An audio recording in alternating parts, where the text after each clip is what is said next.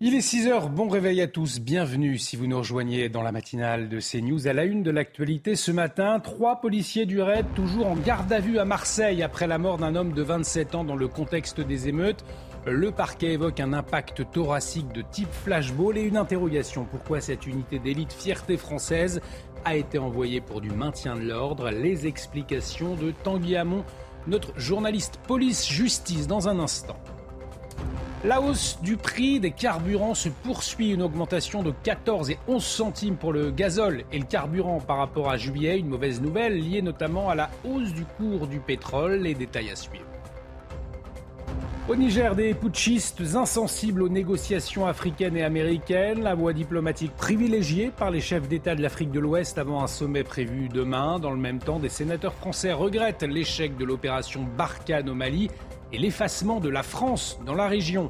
Les éclairages du général Bruno Clermont dans la matinale.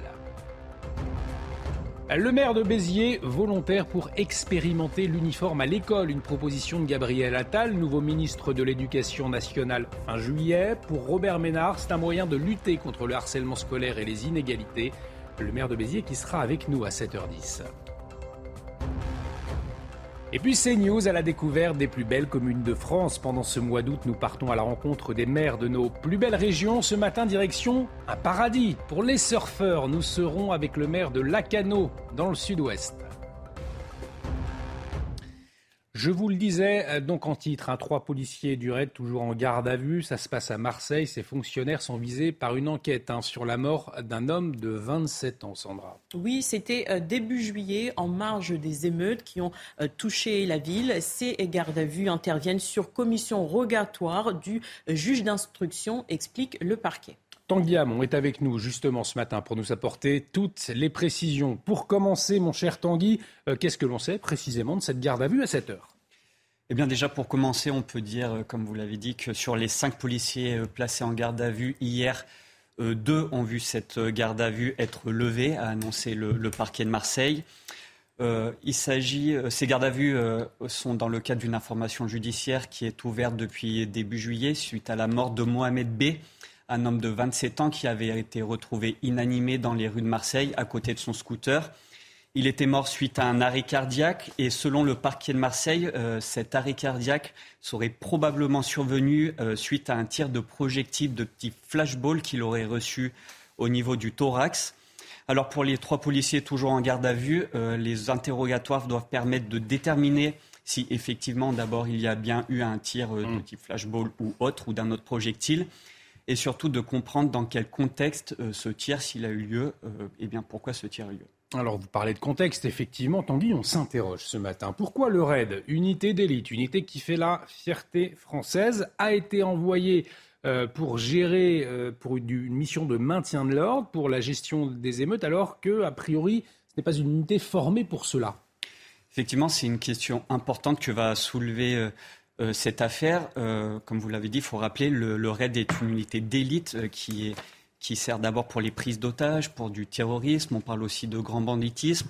un petit rappel, le RAID, c'est la prise d'otage de l'école maternelle de Neuilly par Human Bomb. on pense aussi aux assauts contre les terroristes Mohamed Merah ou encore Abdelhamid Abaoud. On pense aussi également au Bataclan. Il faut savoir aussi que le RAID, c'est l'unité euh, qui avait exfiltré 350 personnes de l'ambassade d'Afghanistan en 2021 en négociant avec les talibans. Donc tout ça permet effectivement de se poser des questions. Pourquoi ils étaient là euh, sur du maintien de l'ordre dans les rues, euh, par exemple, de Marseille de Marseille, pardon. Christian Proutot, le fondateur du GIGN, il faut savoir que le RAID, c'est le pendant police nationale du GIGN. Hier, sur le plateau de, de CNews, se posait la question il disait notamment que c'était un vrai problème euh, d'utiliser ces unités d'élite pour le maintien de l'ordre, tout simplement parce qu'elles ne sont pas entraînées pour ça. D'habitude, elles ont un objectif beaucoup plus spécifique, beaucoup plus ciblé. Et le maintien de l'ordre, il, disait que c'était déjà parfois assez compliqué pour les unités comme les CRS qui sont mmh. spécifiquement dédiées à cela. Et il avait conclu en disant tout simplement que c'était une erreur euh, de mettre le GIGN ou le RAID dans les rues euh, lors des émeutes en laissant entendre qu'il y avait peut-être derrière une, volonté plus de communication politique en disant on envoie les gros moyens pour, pour gérer tout ça. Et le débat en tout cas est sur la table. Merci euh, Tanguy pour toutes ces précisions. On vous retrouve tout au long de, la matinale. Euh, vous suivez de très près la suite hein, euh, de cette garde à vue de trois policiers de l'unité d'élite du. Toujours au volet justice, l'agresseur d'Amin El on vous en parlait hier, a été condamné par la justice. Le juriste connu hein, pour ses prises de position contre l'islamisme. Il a salué cette décision, Sandra. Oui, il s'est exprimé sur les réseaux sociaux. Il a déclaré La justice est passée, il dormira en prison. Suite aux événements à Roubaix, Toufika, 56 ans, a été condamné à 12 mois de prison ferme, dont 6 mois avec sursis par le tribunal correctionnel de Lille, avec maintien en détention. Pour rappel, l'individu a menacé de mort Amin El Bailly samedi dernier devant son domicile euh, familial à Roubaix, dans le Nord.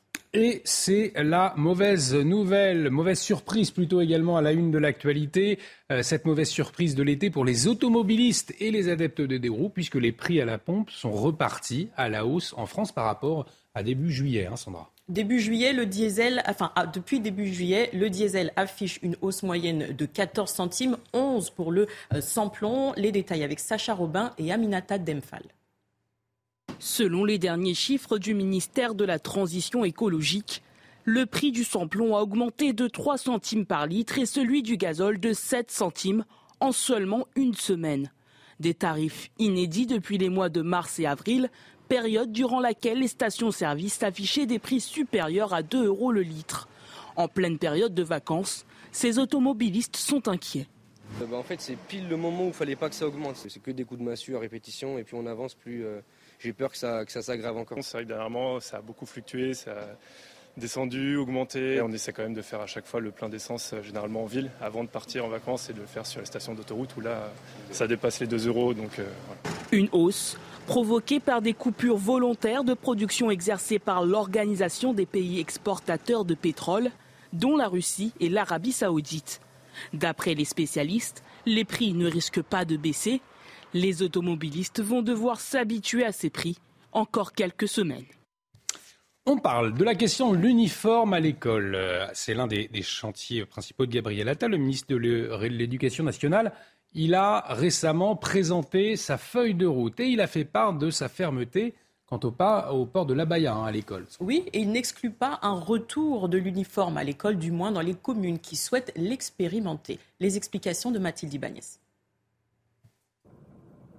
Robert Ménard avait porté en 2014 le projet pour l'uniforme à l'école. Dix ans après, il sera peut-être mis en place. Car la ville de Béziers est officiellement candidate à cette expérimentation. Il y a quelques jours, le nouveau ministre de l'Éducation, Gabriel Attal, laissait la porte ouverte aux établissements qui le souhaitaient. Et les Français sont plutôt favorables. Le port de l'uniforme, ben moi je trouve que c'est très bien. Voilà, parce que ça, ça, nivelle tout et ouais, je trouve c'est bien. Je trouve que c'est une bonne idée, mais après, c'est sûr, au collège, les jeunes, ils veulent euh, s'affirmer avec leur style et tout ça. Mais honnêtement, quand on voit dans d'autres pays, ça, marche bien aussi. Donc je trouve que ça dire, je suis partagé.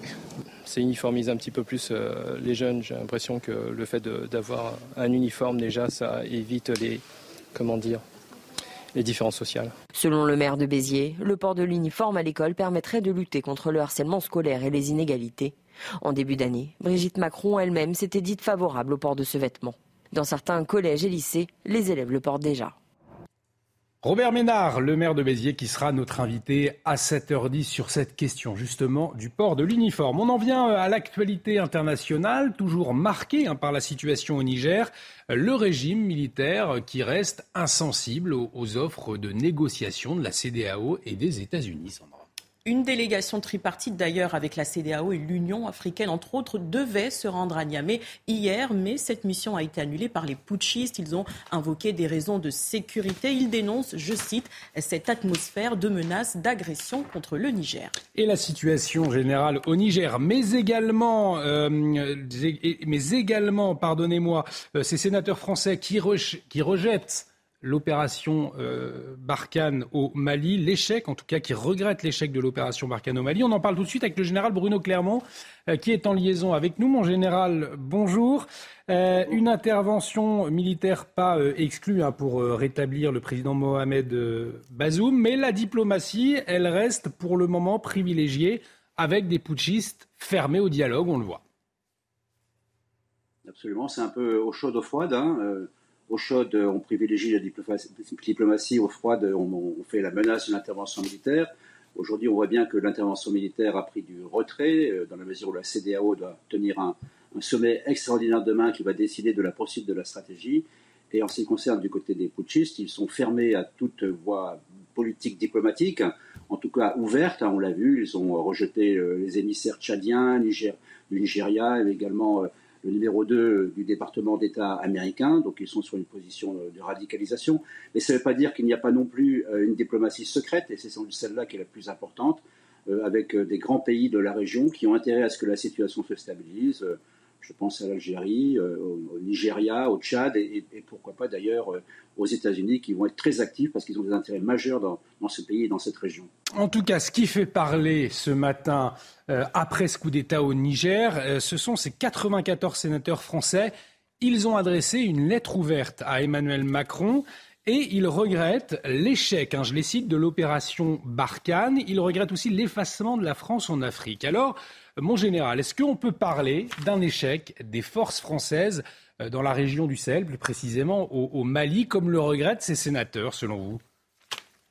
Écoutez, moi, quand j'ai découvert cette tribune, hein, j'étais euh, euh, choqué par cette tribune euh, qui comprend deux points, vous l'avez dit. Hein. une, première partie, ça parle de l'effacement de la France dans cette région d'Afrique, qui est une réalité. Nous sommes en retrait, en particulier parce que les autres sont en train de nous pousser à l'extérieur. Je pense à la Russie, à la Chine, à la Turquie et parfois aux États-Unis. Donc c'est une réalité cet effacement qui est la conséquence d'une relation compliquée entre la France et, tous ces pays de notre ancien empire colonial. Et puis le deuxième point qui est injuste, à mon sens, et injustifié, euh, c'est le fait de qualifier Barkhane d'échec. Euh, Barkhane euh, n'est pas un échec.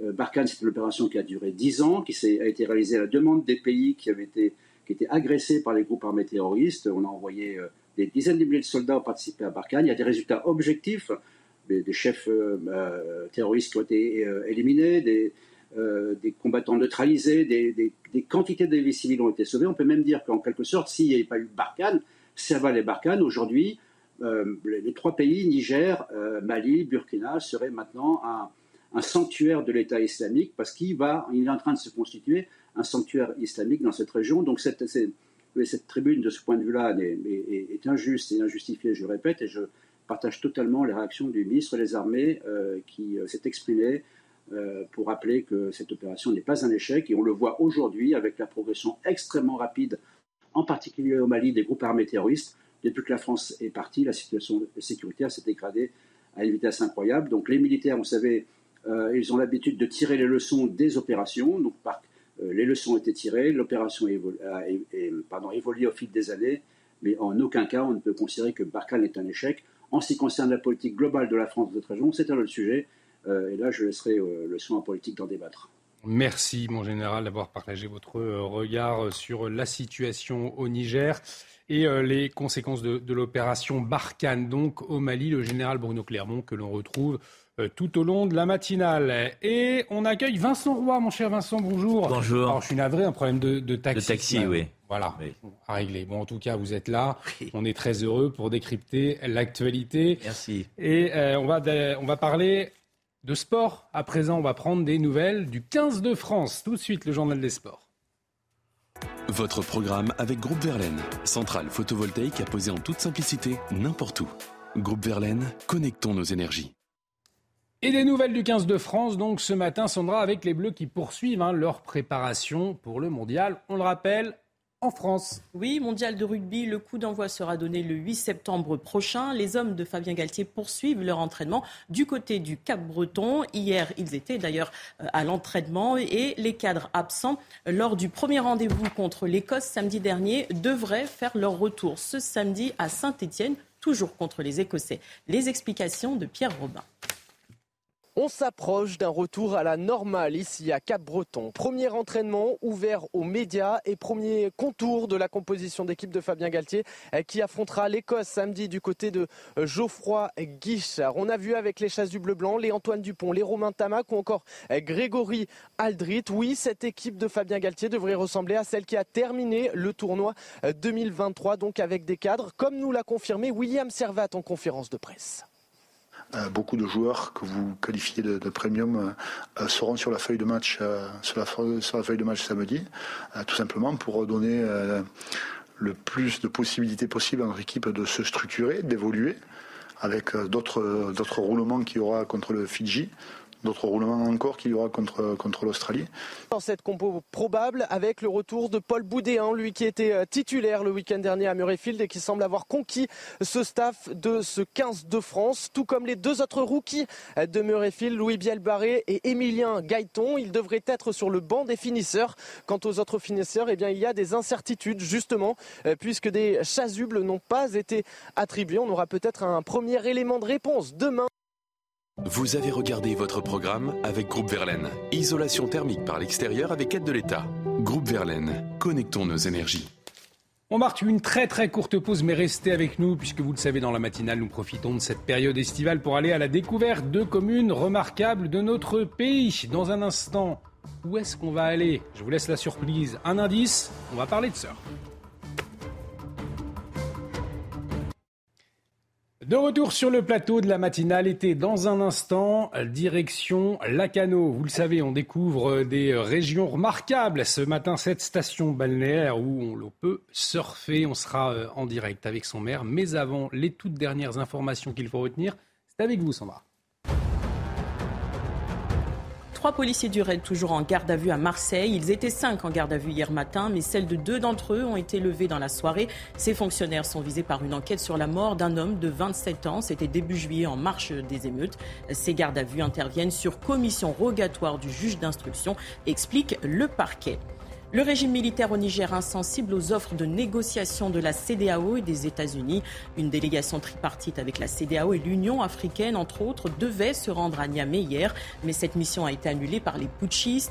Ils ont invoqué des raisons de sécurité. Ils dénoncent, je cite, cette atmosphère de menace d'agression contre le Niger. Le parquet a balayé les derniers doutes dans l'affaire de la femme retrouvée en Moselle. Il confirme une situation de séquestration inexistante. Un temps accusé par son époux de l'avoir séquestrée depuis 2011, le mari a été relâché euh, par, pour les autorités judiciaires. Ce dossier s'inscrit plutôt dans un grand désarroi social. Merci Sandra pour euh, ces informations. Vous le savez, nous profitons de cette période de vacances pour euh, aller à la rencontre des maires de notre pays après la, découverte hier du, village des Angles, hein, c'était dans les Pyrénées-Orientales. Nous descendons ce matin vers la côte atlantique, dans le sud-ouest en Gironde. Nous nous arrêtons à Lacano, station balnéaire bien connue de la région Nouvelle-Aquitaine et nous accueillons pour en parler son maire, Laurent Perrondet, maire de Lacano. Donc bonjour, euh, merci euh, de vous lever de bonne heure pour nous faire découvrir ou redécouvrir euh, votre commune, hein, pour nos amis qui nous regardent. Pour commencer, peut-être, me manque-t-il ce matin pour vous parler ma planche de surf Car Lacano, on peut le lire, c'est un petit paradis hein, pour les surfeurs. Oui, bonjour à tous. Oui, ben c'est dans notre ADN et depuis, depuis très longtemps, puisqu'on a un club de surf qui a, qui a, plus de 50 ans. Et tout tourne visiblement autour des, des, sports de glisse et tout ce qui peut se jouer dans notre économie. Mais c'est surtout un, état d'esprit et le numérique et le télétravail ont permis à beaucoup de venir s'installer dans notre belle région et de profiter de ces belles vagues pour, pour surfer tout au long de l'année. Une pratique de la glisse euh, que l'on peut faire à, à tous les âges? Alors oui, c'est n'est pas un sport quand même très très facile, mais autour de la glisse, il y a aussi euh, du bodyboard et tous ces sports de glisse qui, euh, à la fois sur le lac et à la fois sur l'océan, permettent d'évoluer de, de, et de prendre beaucoup de plaisir avec des conditions naturelles extrêmement euh, avantageuses. Donc c'est vrai que c'est pas un sport très très facile, mais aujourd'hui c'est 19 écoles de surf sur la commune qui permettent à chacun de pouvoir apprendre et à tout âge, puisqu'on fait du surf aujourd'hui de 7 à 77 ans. C'est aussi une compétition internationale bientôt que vous vous apprêtez à accueillir oui, oui, bien sûr, on va, démarrer. Le site est en train de se mettre en place, donc tout le monde est mobilisé, les médias bien sûr, mais tout, le monde commence à être très, très excité. Hein. On attend ça euh, tous les ans. Et c'est vrai que quand on monte, on a beaucoup d'émotions, il nous tarde que ça démarre, et quand la compétition se termine, on a tous un peu de nostalgie, parce que c'est un peu la fin de la haute saison, mais cet événement, il a marqué d'une pierre rouge euh, notre activité autour du surf, c'est de beaux souvenirs pour tout le monde. Donc euh, lundi prochain, nous allons attaquer euh, le 43, la 43e édition du Lacano Pro le Lacano Pro du 14 au 20 août. Donc, alors une fois au sec, dites-nous quels sont les, les, sites remarquables à découvrir dans votre commune? Alors, on a beaucoup de réserves naturelles aussi, puisque c'est une des communes les plus étendues de France. C'est quand même 22 000 hectares. Nous avons un lac où se pratiquent aussi des activités nautiques. Le foil est en train de prendre son envol et on est en train d'essayer de, de, travailler avec toutes ces activités, parce qu'il faut faire attention à, cette activité qui peut être dangereuse à la fois sur les vagues, mais sur la fois sur les activités lacustres. On a une réserve nationale aussi qui s'étend sur plus de 600 hectares, une réserve biologique. Donc c'est 4% d'urbanisation, la canot, même si nous avons beaucoup de monde de l'été, puisqu'on peut monter à des pics de 100 000 personnes. Ben c'est à la fois la triptyque euh, océan, lac et forêt qui permet à nos habitants de vivre dans de, belles conditions tout au long de l'année, mais nous sommes surtout une ville d'accueil donc on aime ces saisons touristiques, on s'y prépare, et sur un territoire aussi vaste, vous comprenez bien qu'on peut accueillir et que les gens qui viennent nous rejoindre tous les ans ben, pensent aussi que ben, la Cano est une terre d'accueil. Donc c'est ça qui fait aussi vibrer notre cœur. Et tout au long de l'année, on peut euh, surfer à la Cano, puisque les écoles de surf aujourd'hui enseignent tout au long de l'année, même si l'hiver c'est un peu frisqué, on a des vagues tout au long de l'année. Alors entre le bourg historique, le lac, vous nous en parliez, l'océan et ses vagues, au fond, on peut dire que c'est trois pôles trois ambiances à découvrir à la Cano. C'est trois pôles et trois ambiances, mais on a toujours incité les gens à profiter de notre activité touristique, puisque c'est plus de 100 événements qui jalonnent tout au long de l'été notre, notre animation, et c'est sortir de chez nous, se retrouver. Et nous, on est des gens du sud-ouest, donc euh, on aime aussi euh, faire la fête et profiter de ce bel environnement. Euh, le bourg, aujourd'hui, a pris toute sa place dans cette dans ce développement, puisqu'il grossit tous les ans et les gens viennent nous rejoindre pour euh, y habiter. Puis nous avons un superbe marché autour de Halle, des voies douces qui se développent dans toute la commune. On est très très privilégiés puisqu'on avait commencé déjà dans les années 70 et 80 à créer un réseau de voies douces et de pistes cyclables tout à fait remarquable à la fois près des habitations mais tout au milieu de, la nature pour euh, pouvoir euh, se promener. On peut être au sein d'animation avec 100 000 personnes autour de vous euh, pour, euh, euh, justement profiter de tous les restaurants et tous les équipements. Mais au bout de 5 minutes en vélo, vous pouvez, vous retrouver seul au monde. Et c'est ça qui fait la particularité de nos villes du sud-ouest et en particulier du territoire de, de Médoc-Atlantique. Il y a des, des traditions locales à ne pas manquer lorsque l'on va à la Cano? Ah ben celle du 15 août, puisqu'on va se retrouver à peu près euh, à, entre 200 et 300 personnes à l'eau. On prend tous nos planches de surf et euh, après la messe du 15 août en front de mer, on part euh, on part la mer et on s'en va, on passe la barre et on va poser une gerbe au large avec l'aide de l'hélicoptère Dragon 33. Et ensuite, on fait la fête toute la nuit. Mais on a bien sûr un gros festival aussi de, de musique classique. On a tout au long de l'été ben, des euh, acteurs locaux, des groupes locaux et un folklore du sud-ouest qui se développe de plus en plus sur notre belle commune. Donc c'est des lieux, des ambiances, vous l'avez dit, avec la triptyque, mais on fait de la musique sous les kiosques, on fait de la musique sur la scène d'été, on fait de la musique sur nos marchés. Du surf, du surf, de la musique. Euh, donc il y a un, un lancer de tongs, non, dans votre région, semble-t-il? On vient de le terminer, c'est ça qui fait aussi le charme de notre ville. La Canon doit rester aussi une station euh, populaire, donc on accueille toutes les populations. Vous savez qu'on est très très près de, Bordeaux et de Bordeaux Métropole, donc au quotidien se déplacent les gens. Un peu moins cette année parce que la météo était quand même un peu moins favorable que l'année dernière. Mais c'est vrai que c'est le plaisir d'accueillir les Girondins à la Canon euh, sur ces animations, mais aussi sur ce championnat du monde de de tongs qui a connu un succès euh, tout à fait euh, incroyable. Alors le record du monde n'a pas été battu, les vents n'étaient pas dans, le bon sens, mais on a beaucoup rigolé. C'est ce qui fait aussi le charme de la Canon, c'est qu'on peut accueillir toutes les activités. Ça peut être un festival de musique classique, le Lacano Pro qui démarre la semaine prochaine, mais aussi le championnat du monde de de tongs où on a tous passé un très très bon moment de convivialité. Du rire, de la musique, de la convivialité, du sport, du surf, c'est ça, Lacano en somme. Merci beaucoup Laurent Perraudet, euh, maire de Lacano, euh, de nous avoir fait découvrir, redécouvrir pour certains euh, votre commune. À ne pas manquer, je le répète, le Lacano Pro, compétition donc internationale de surf, ça commence le 14 août et ce sera jusqu'au 20 août. Merci beaucoup. Alors restez avec nous pour savoir quel temps va-t-il faire sur vos plages aujourd'hui. Eh bien tout de suite, on va trouver euh, Carole Zanin pour la météo, mais avant une très courte pause. A tout de suite.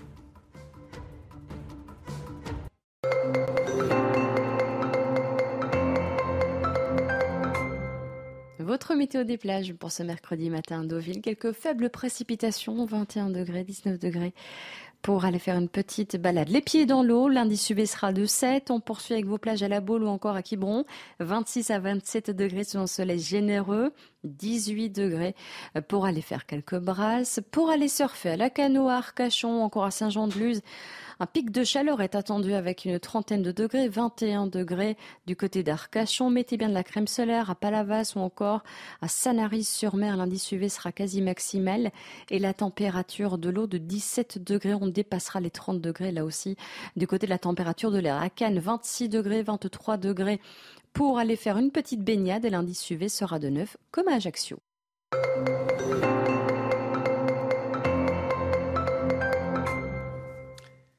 Et quel temps aujourd'hui dans le reste du pays? On retrouve tout de suite Carole Zanin, la météo.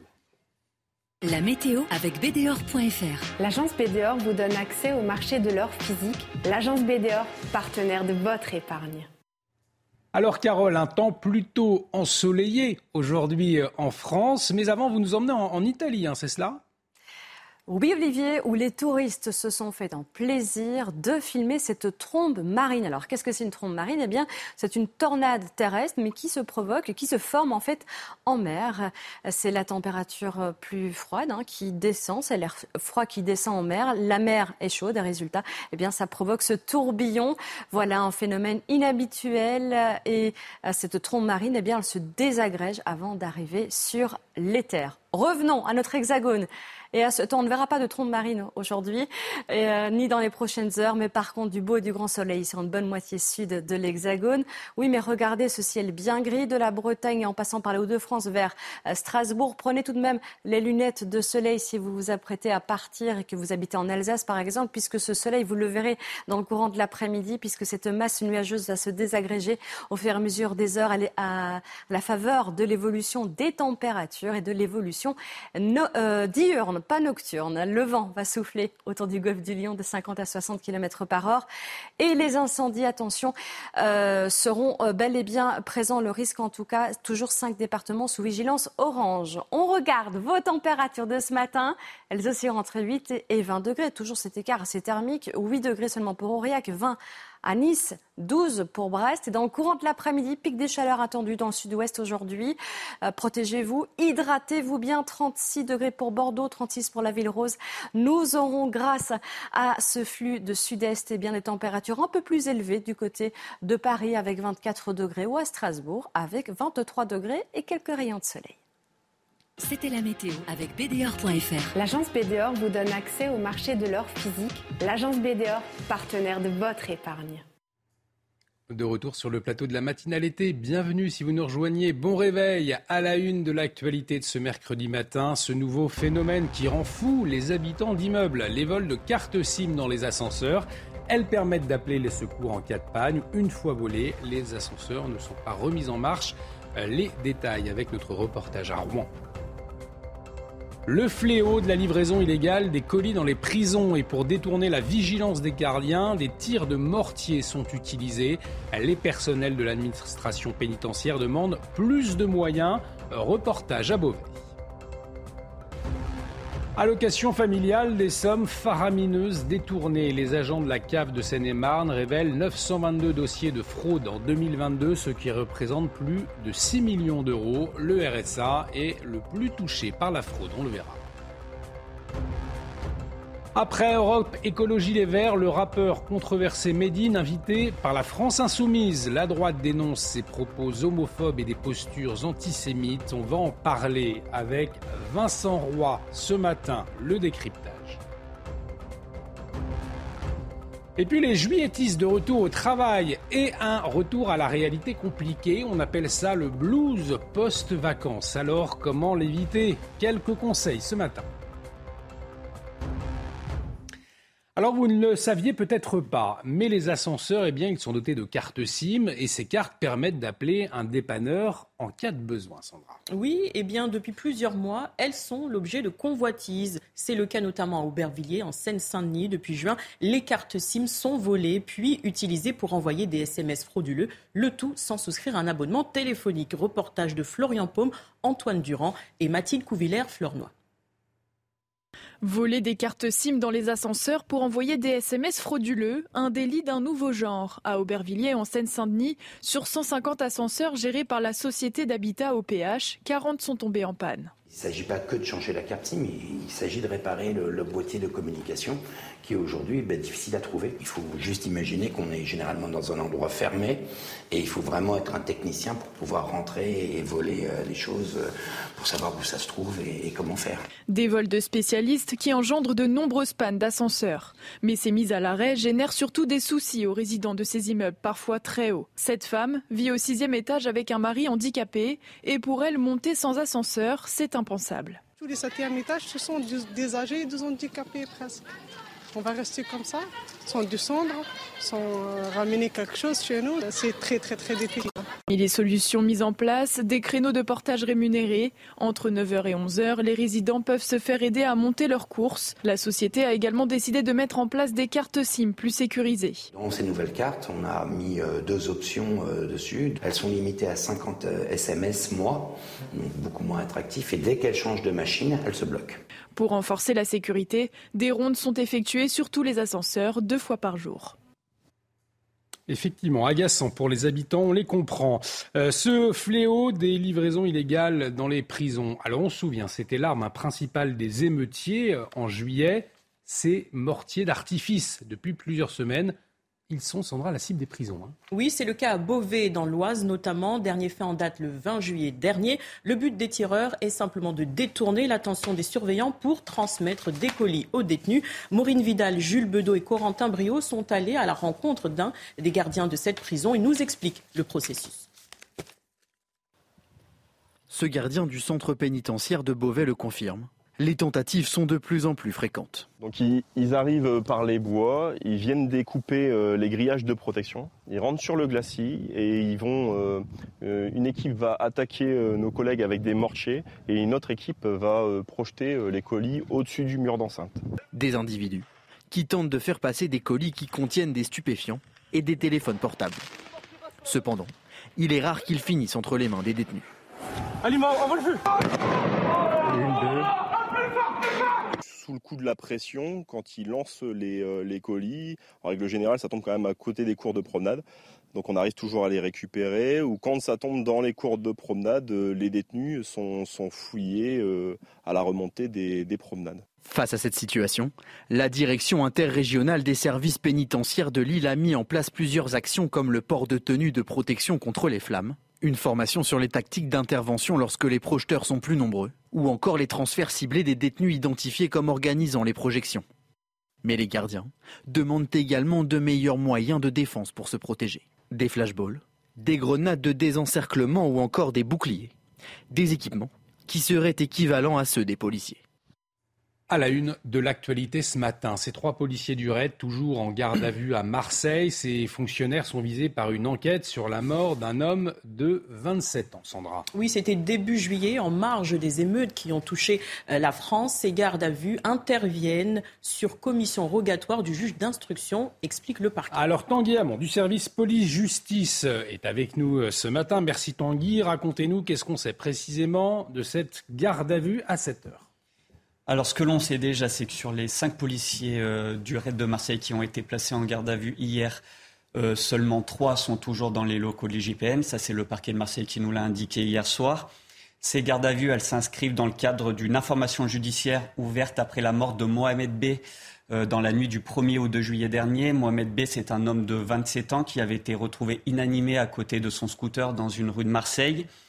Selon le parquet, euh, il est mort à la suite d'un arrêt cardiaque, un arrêt cardiaque qui aurait été probablement, euh, qui serait probablement survenu après le tir d'un projectile de type flashball qu'il aurait reçu au niveau du thorax. Euh, désormais, pour les trois policiers toujours en garde à vue, les, les, interrogatoires doivent permettre de déterminer si effectivement il y a bien eu un tir de flashball ou d'un autre projectile, et surtout de savoir dans quel contexte ce tir, s'il a eu lieu, et bien est-ce qu'il a eu lieu.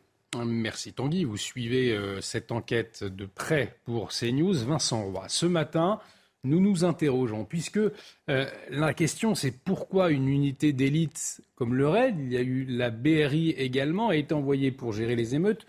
on le sait, euh, ces unités, elles interviennent dans des cas très précis, des cas très difficiles, mais elles ne sont pas prévues pour le maintien de l'ordre. Alors comment vous le comprenez? Certes, certes toute la difficulté, euh, ça serait, il va falloir éclaircir cette affaire, c'est-à-dire de savoir pourquoi on fait précisément appel au RAID. Peut-être qu'il y a un, problème de personnel, peut-être que la, la d'effectifs, peut-être que la violence euh, euh, au cours de ces émeutes était telle que l'on a pensé au raid pour circonscrire cette violence.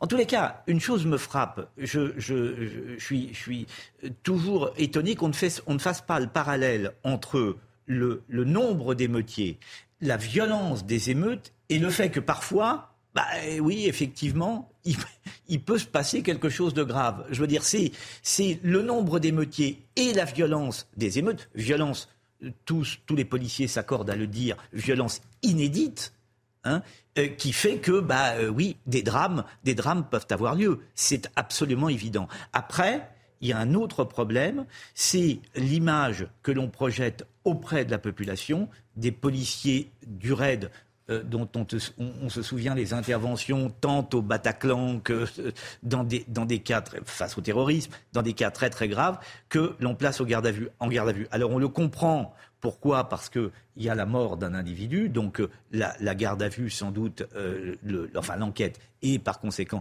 la, garde à vue se justifie, hein, parce que euh, sinon, s'ils étaient en, auditeur libre, au bout de trois heures, ils peuvent partir. Donc, enfin, ils peuvent dire, voilà, bon, pour les besoins de l'enquête, la garde à vue justifie, mais enfin, c'est l'image que l'on donne à la fois de la police, laquelle alimente les commentaires tant de euh, LFI que d'Europe Écologie Les Verts, que de voilà, ça, donne une ambiance quand même très très particulière euh, dans ce pays. On a l'impression, une impression euh, bizarre qu'on mise sur tout ce qui peut nous diviser et jamais sur ce qui peut nous réunir. C'est un, sentiment très particulier qui règne en France aujourd'hui. Et c'est vrai alors que le, RAID est une fierté aussi, une unité de, de, fierté pour la France. On va y revenir tout au long de la matinale. On en vient à cette alerte aux fraudes sociales. En Seine-et-Marne, les chiffres donne le euh, tournis, hein, Sandra, dites-nous. Oui, 922 cas de fraude sociale ont été euh, détectés. En 2022, cela représente plus de 6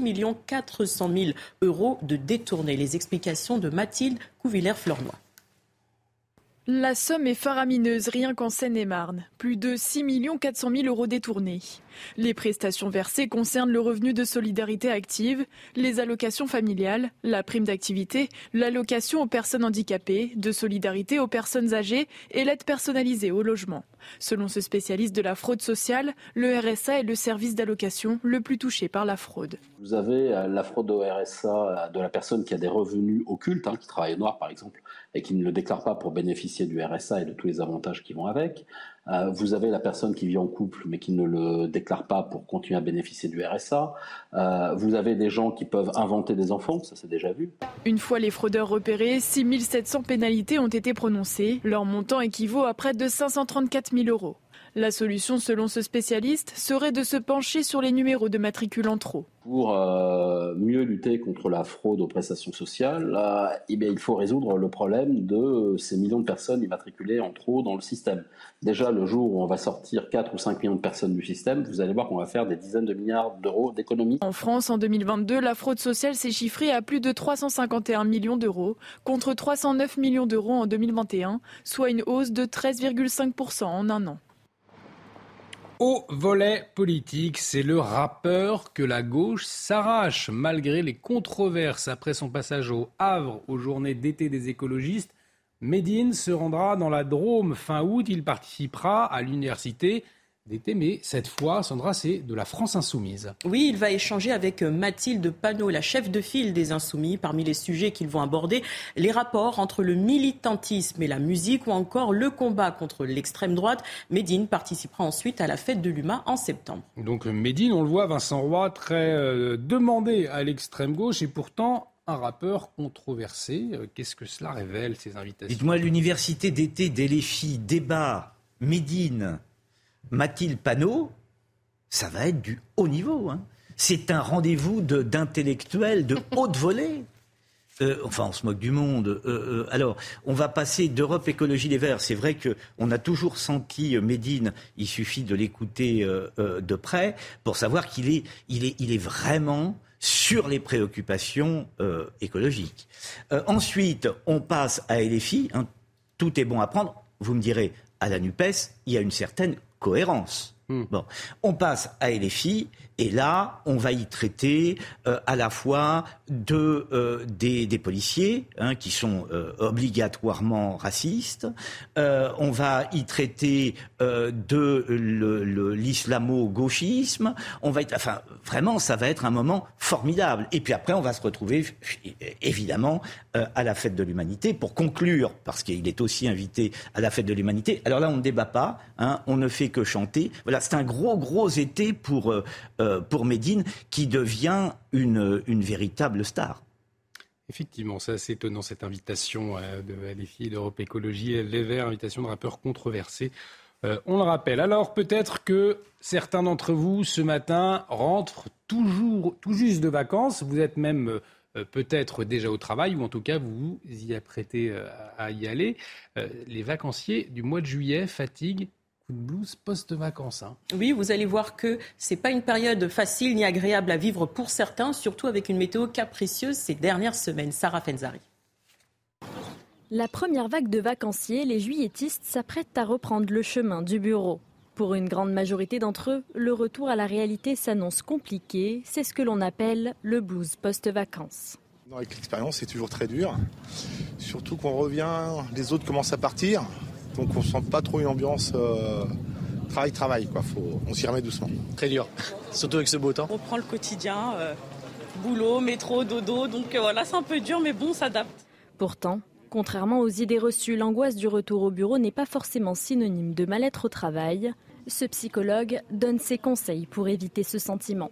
La première étape, c'est euh, d'accepter euh, précisément euh, ce, coup de mou parce que ben, c'est plutôt légitime. Le deuxième point, ça va être justement de porter une attention à ces rythmes. Le cerveau est très très sensible au rythme. Alors, porter une attention particulière à vos rythmes de sommeil, vos rythmes d'alimentation. Un troisième point, ça peut être eh bien de, de continuer autant que possible euh, de conserver cet esprit euh, vacances.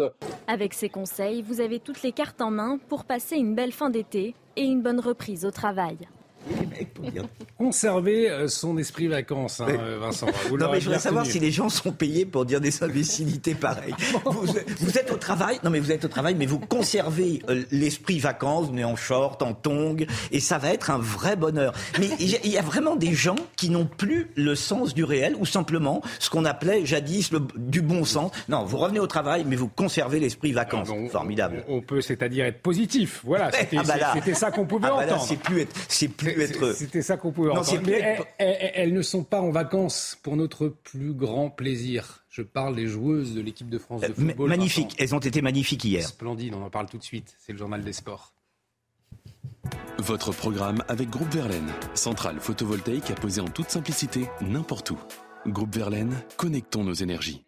Non, non, c'est bon. Magnifique. Euh, Vincent Roy le disait, l'équipe de France en quart de finale du mondial féminin de football. Les Bleus impitoyables hier avec les Marocaines. Hein. Oui, sérieuse et appliquée. L'équipe de France a maîtrisé le Maroc 4-0. Kadidatou Diani, encore impressionnante, est l'auteur d'un but et deux passes décisives. Eugénie Le Sommer a également signé un doublé.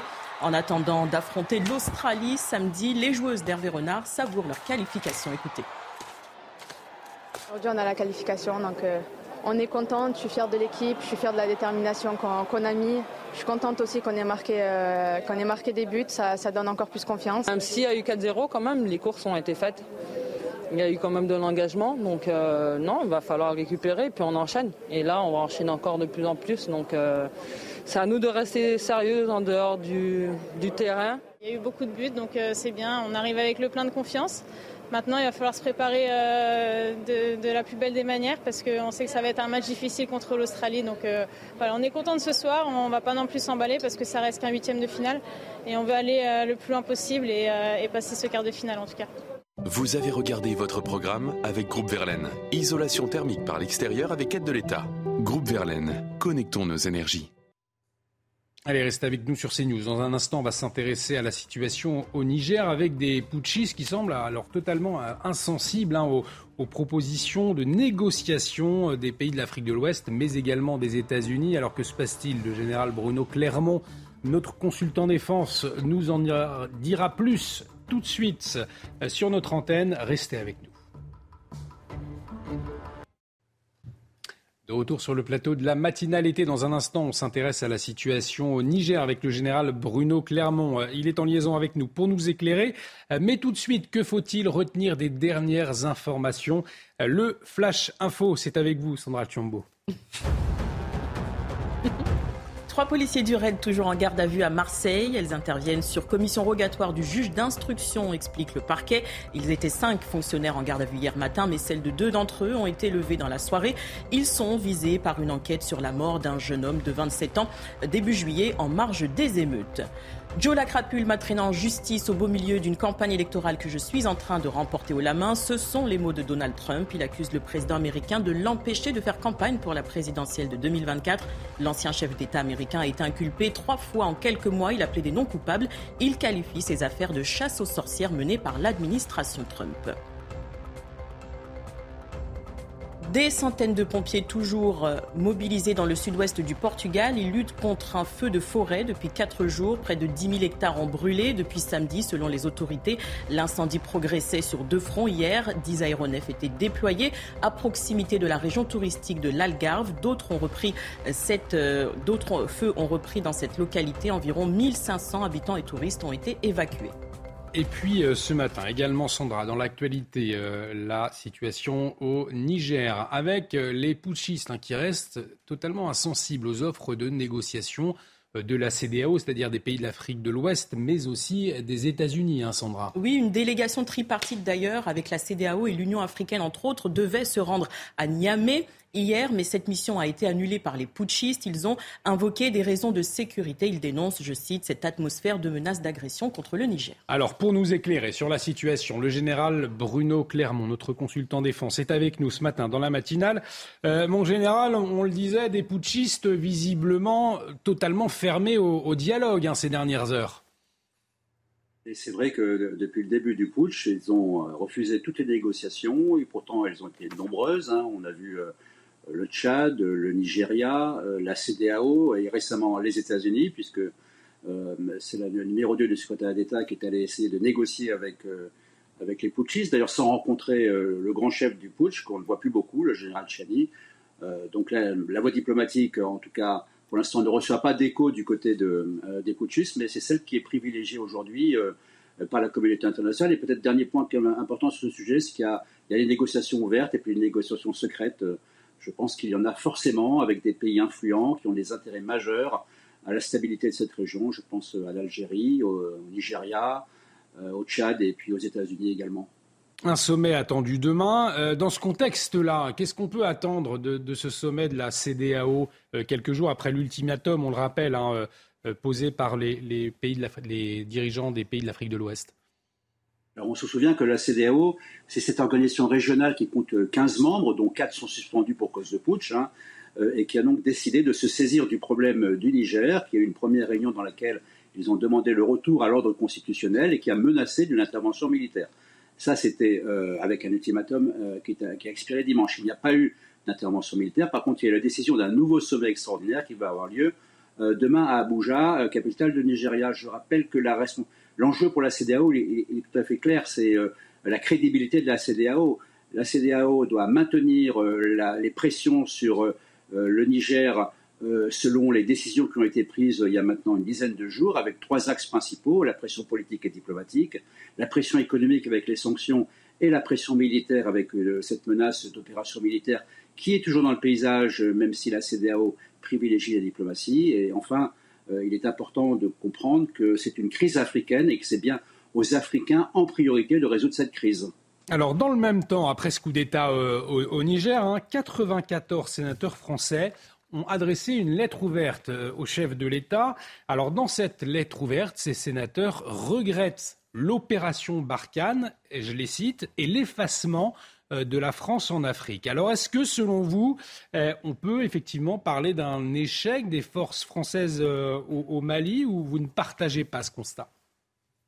Je pense que comme, militaire et comme beaucoup de militaires d'actifs qui ont eu cette tribune, on a été très surpris de cette tribune qui traite en fait de deux sujets qui sont liés, mais qui sont qu'il faut qu'il faut séparer. Le premier, c'est la question de l'effacement de la France en Afrique, qui est une réalité, qui est la conséquence d'une politique qui n'a sans doute pas été la bonne dans les relations avec les pays africains, mais aussi surtout de l'entrisme et de l'influence grandissante de pays comme la Russie, euh, la Chine, la Turquie et, puis même les États-Unis dans certains endroits. Euh, elle a beaucoup d'intérêt dans cette région. Puis le deuxième thème, c'est le thème euh, qui, est plus que ça, que ce que vous avez signalé, c'est qui caractérise l'opération Barkhane comme étant un échec. Alors je rappelle que l'opération Barkhane, c'est une opération qui a commencé en 2013-2014, qui a duré 9 ans, dans laquelle des, milliers de soldats français ont participé, dans des conditions extrêmement difficiles, un territoire grand comme l'Europe avec quelques milliers d'hommes. Donc cette déclaration concernant l'échec de Barkhane est, injuste et injustifiée. Injuste pour tous les militaires euh, qui ont participé à cette opération et à ceux qui continuent à participer à cette opération en ce moment, parce que Barkhane a changé de nom, mais on a encore 1500 hommes euh, au Niger et, et un millier au Tchad. Et puis elle est injustifiée parce qu'en réalité, il y a eu des résultats euh, importants obtenus par Barkhane. Alors je vais résumer très vite. Hein. Le résultat principal, c'est que s'il n'y avait pas eu Serval et Barkhane, aujourd'hui, le triangle Niger, Mali, Burkina Faso serait un nouvel État islamique au cœur de l'Afrique. Et on voit bien qu'avec le départ des Français, par exemple du Mali, la situation sécuritaire s'est dégradée de, de, très grande vitesse. Donc c'est bien de ça dont il s'agit. Euh, c'est l'armée française euh, a, été efficace et je pense qu'il faut bien que les Français qui nous écoutent aujourd'hui, et en particulier les familles des militaires, euh, des 58 euh, soldats tués et des milliers de blessés, et de ceux qui sont actuellement en opération, non, Barkhane n'a pas été un échec, et, on peut être fier de l'action de, nos armées françaises dans cette région depuis 10 ans.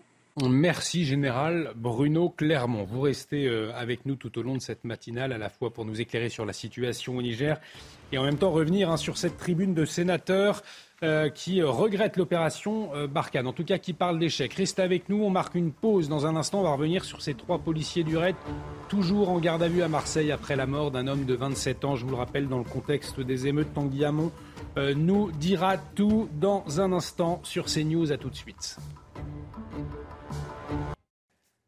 Et de retour sur le plateau de la matinale été dans un instant la météo, mais avant, eh bien, un peu de culture, un peu de musique, comme tous les matins, l'instant musique. Et ce matin, euh, nous sommes avec le groupe Kyo qui a réalisé une nouvelle version de sa célèbre chanson Dernière danse. Euh, ce Dernière danse interprétée avec la chanteuse Cœur de pirate, un titre réédité pour les 20 ans de l'album Le chemin. On écoute. moi. Je veux juste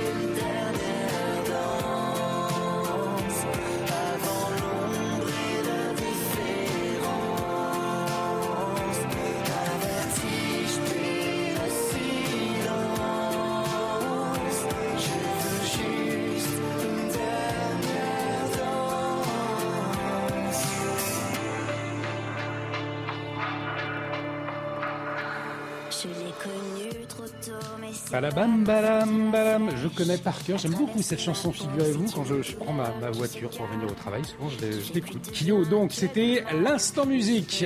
Tout de suite, quel temps va-t-il faire aujourd'hui? Est-ce que vous allez pouvoir aller euh, à la plage? J'ai bien l'impression que oui. Le temps s'améliore. On voit tout cela avec Carole Zanin, la météo. La météo avec BDOR.fr. L'agence BDOR vous donne accès au marché de l'or physique. L'agence BDOR, partenaire de votre épargne.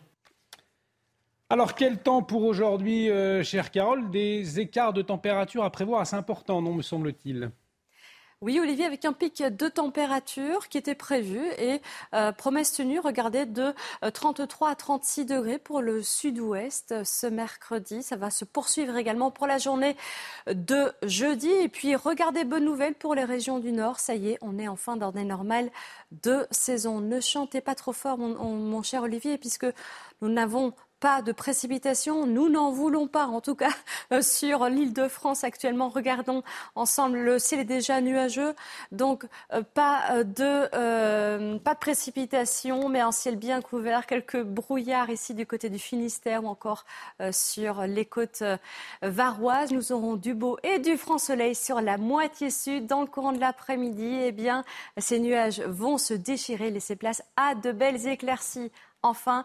Et avec cela, des températures de saison, même s'il va faire un peu frais, c'est vrai, ce matin, euh, du côté euh, d'Aurillac, avec 8 degrés, 8 à Valence, 20 pour Nice, un petit 12 degrés du côté de Bordeaux, 13 au pied de la Tour Eiffel et dans le courant de l'après-midi, pic de chaleur, je vous le disais, euh, pour le sud-ouest, mais même pour une bonne partie sud du territoire, 36 degrés pour Bordeaux, 36 pour Toulouse, 24 à Nice et 23 degrés à Strasbourg, comme pour Lille. C'était la météo avec BDOR.fr. L'agence BDOR vous donne accès au marché de l'or physique. L'agence BDOR, partenaire de votre épargne. Bon réveil si vous nous rejoignez, bienvenue dans la matinale été de CNews. Ce matin pour vous accompagner Sandra Chiombo, Tanguy Hamon et euh, Vincent Roy, l'écrivain et journaliste qui euh, nous décrypte l'actualité euh, ce matin. À la une justement de cette actualité de ce mercredi, ces trois policiers du RAID toujours en garde à vue à Marseille après la mort d'un homme de 27 ans dans le contexte des émeutes. Le parquet évoque un impact thoracique de type flashball et une interrogation. Pourquoi cette unité d'élite fierté française a été envoyée pour du maintien de l'ordre? Les explications de Tanguy mon autre journaliste police-justice.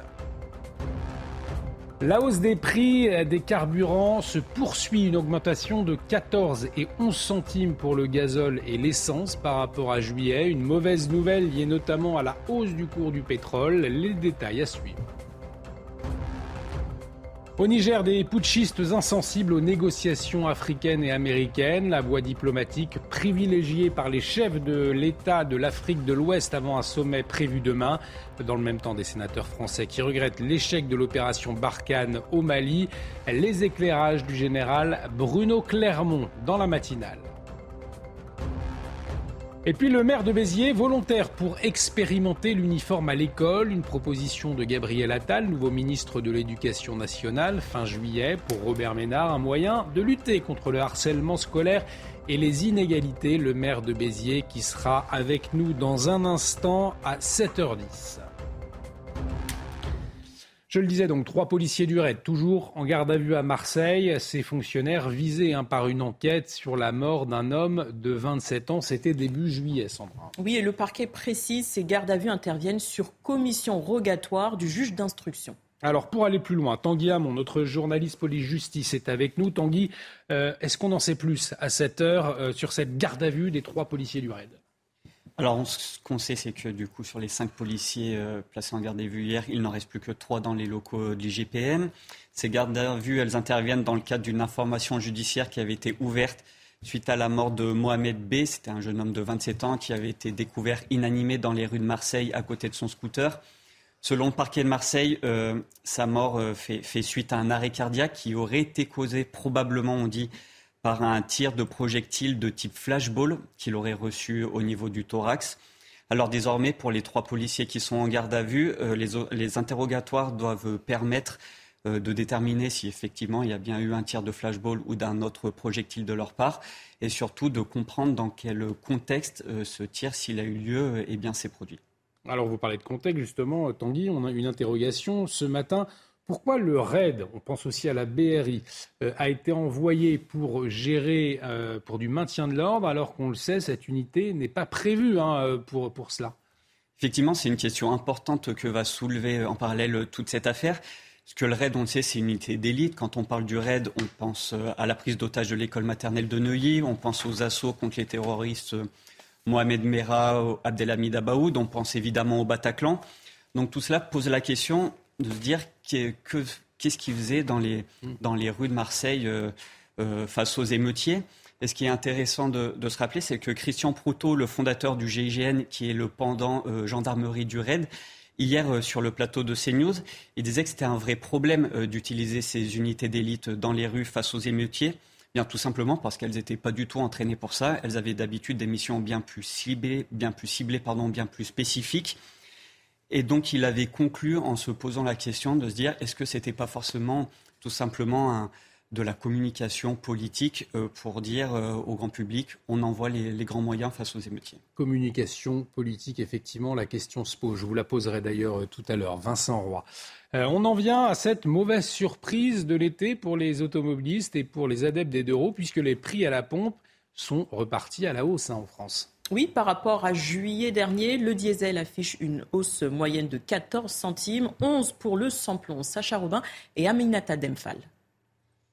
Selon les derniers chiffres du ministère de la Transition écologique, le prix du samplon a augmenté de 3 centimes par litre et celui du gazole de 7 centimes en seulement une semaine. Des tarifs inédits depuis les mois de mars et avril, période durant laquelle les stations-service affichaient des prix supérieurs à 2 euros le litre. En pleine période de vacances, ces automobilistes sont inquiets. Euh, bah, en fait, c'est pile le moment où il fallait pas que ça augmente. C'est que des coups de massue à répétition et puis on avance plus. Euh, j'ai peur que ça, que ça s'aggrave encore. C'est vrai que dernièrement, ça a beaucoup fluctué, ça a descendu, augmenté. On essaie quand même de faire à chaque fois le plein d'essence, euh, généralement en ville, avant de partir en vacances et de le faire sur les stations d'autoroute où là, ça dépasse les 2 euros. Donc, Une hausse provoquée par des coupures volontaires de production exercées par l'Organisation des pays exportateurs de pétrole, dont la Russie et l'Arabie saoudite. D'après les spécialistes, les prix ne risquent pas de baisser. Les automobilistes vont devoir s'habituer à ces prix encore quelques semaines. Aujourd'hui, dans la matinale, on va vous raconter cette histoire, cette histoire qui nous a marqués. Euh, l'histoire, c'est celle d'Angélique, une habitante d'Aubin dans l'Aveyron, et elle a frôlé la mort, hein, euh, Sandra, c'était le 28 juillet dernier. Oui, en la voyant en détresse respiratoire, son mari a appelé le SAMU 12, mais selon lui, sa femme a été prise en charge après plus d'une heure d'attente, malgré de lourds antécédents médicaux. On fait le point avec Maxime Lavandier. En colère, c'est un cri d'alerte que lance Sébastien. Dans la nuit du 28 au 29 juillet, cet habitant d'Aubin appelle les urgences car sa femme se trouve en détresse respiratoire. À 22h22, j'ai appelé le SAMU, je suis tombé sur le régulateur. Je lui ai dit que ma femme avait des problèmes pulmonaires. Le, le médecin régulateur lui a fait comprendre comme quoi il y avait d'autres patients avant elle et que bon, qu'il fallait attendre.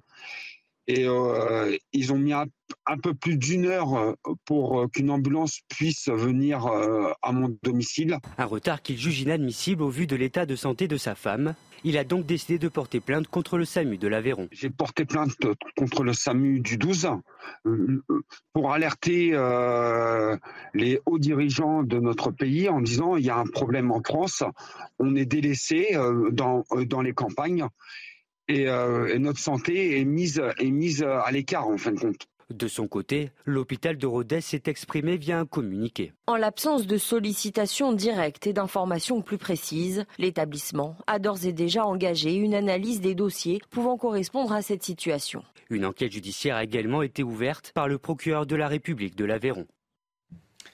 Et ce mercredi matin, l'actualité internationale, toujours marquée pour la situation au Niger, le régime militaire, les putschistes, eh bien, ils restent insensibles aux offres de négociation à la fois de la CDAO, mais également des États-Unis, hein, Sandra. Une délégation tripartite d'ailleurs avec la CDAO, l'Union africaine et les Nations unies devait se rendre à Niamey hier, mais euh, cette mission a été annulée par les putschistes. Ils ont invoqué des raisons de sécurité. Ils dénoncent, je cite, cette atmosphère de menace d'agression contre le Niger. Alors pour nous éclairer justement, le général Bruno Clermont est en liaison avec nous ce matin. Mon général, on le voit des putschistes pour le moment qui refusent tout euh, dialogue. Hein, apparemment, quelle est la situation précisément?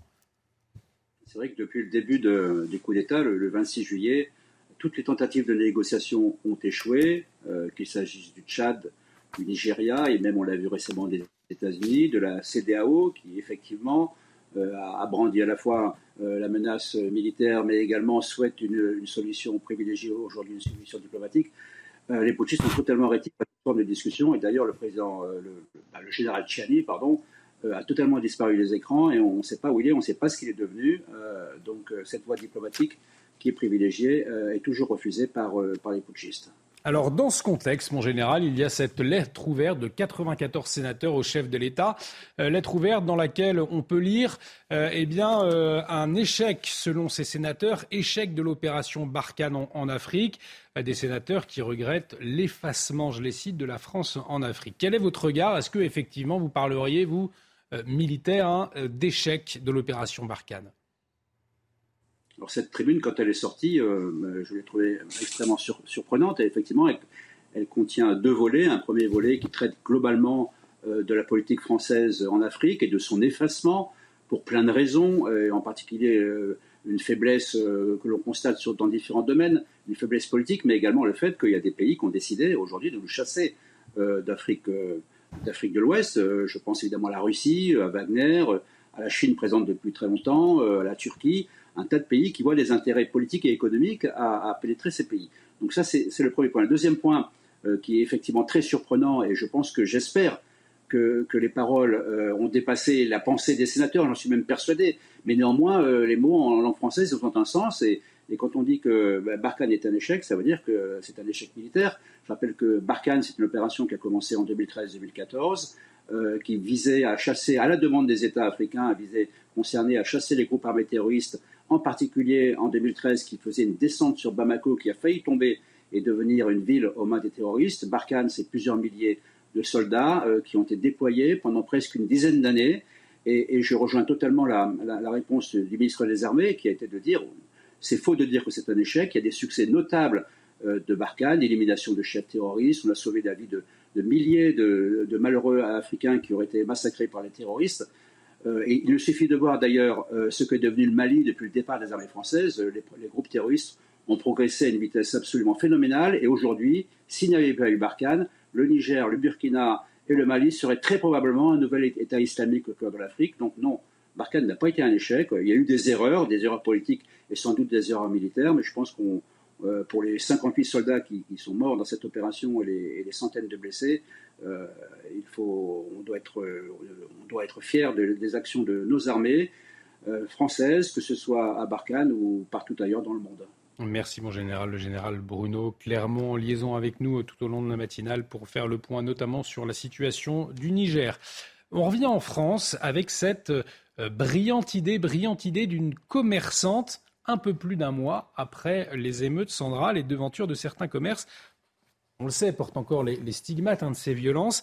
Euh, c'est le cas notamment à La Roche-Orient en Vendée. Mais cette histoire. Oui, Gaëlle Bali, la gérante d'un, magasin d'optique, a eu cette brillante idée, vous en parliez. Elle a décidé de transformer les brisures de sa vitrine en œuvre d'art. On l'écoute, elle raconte.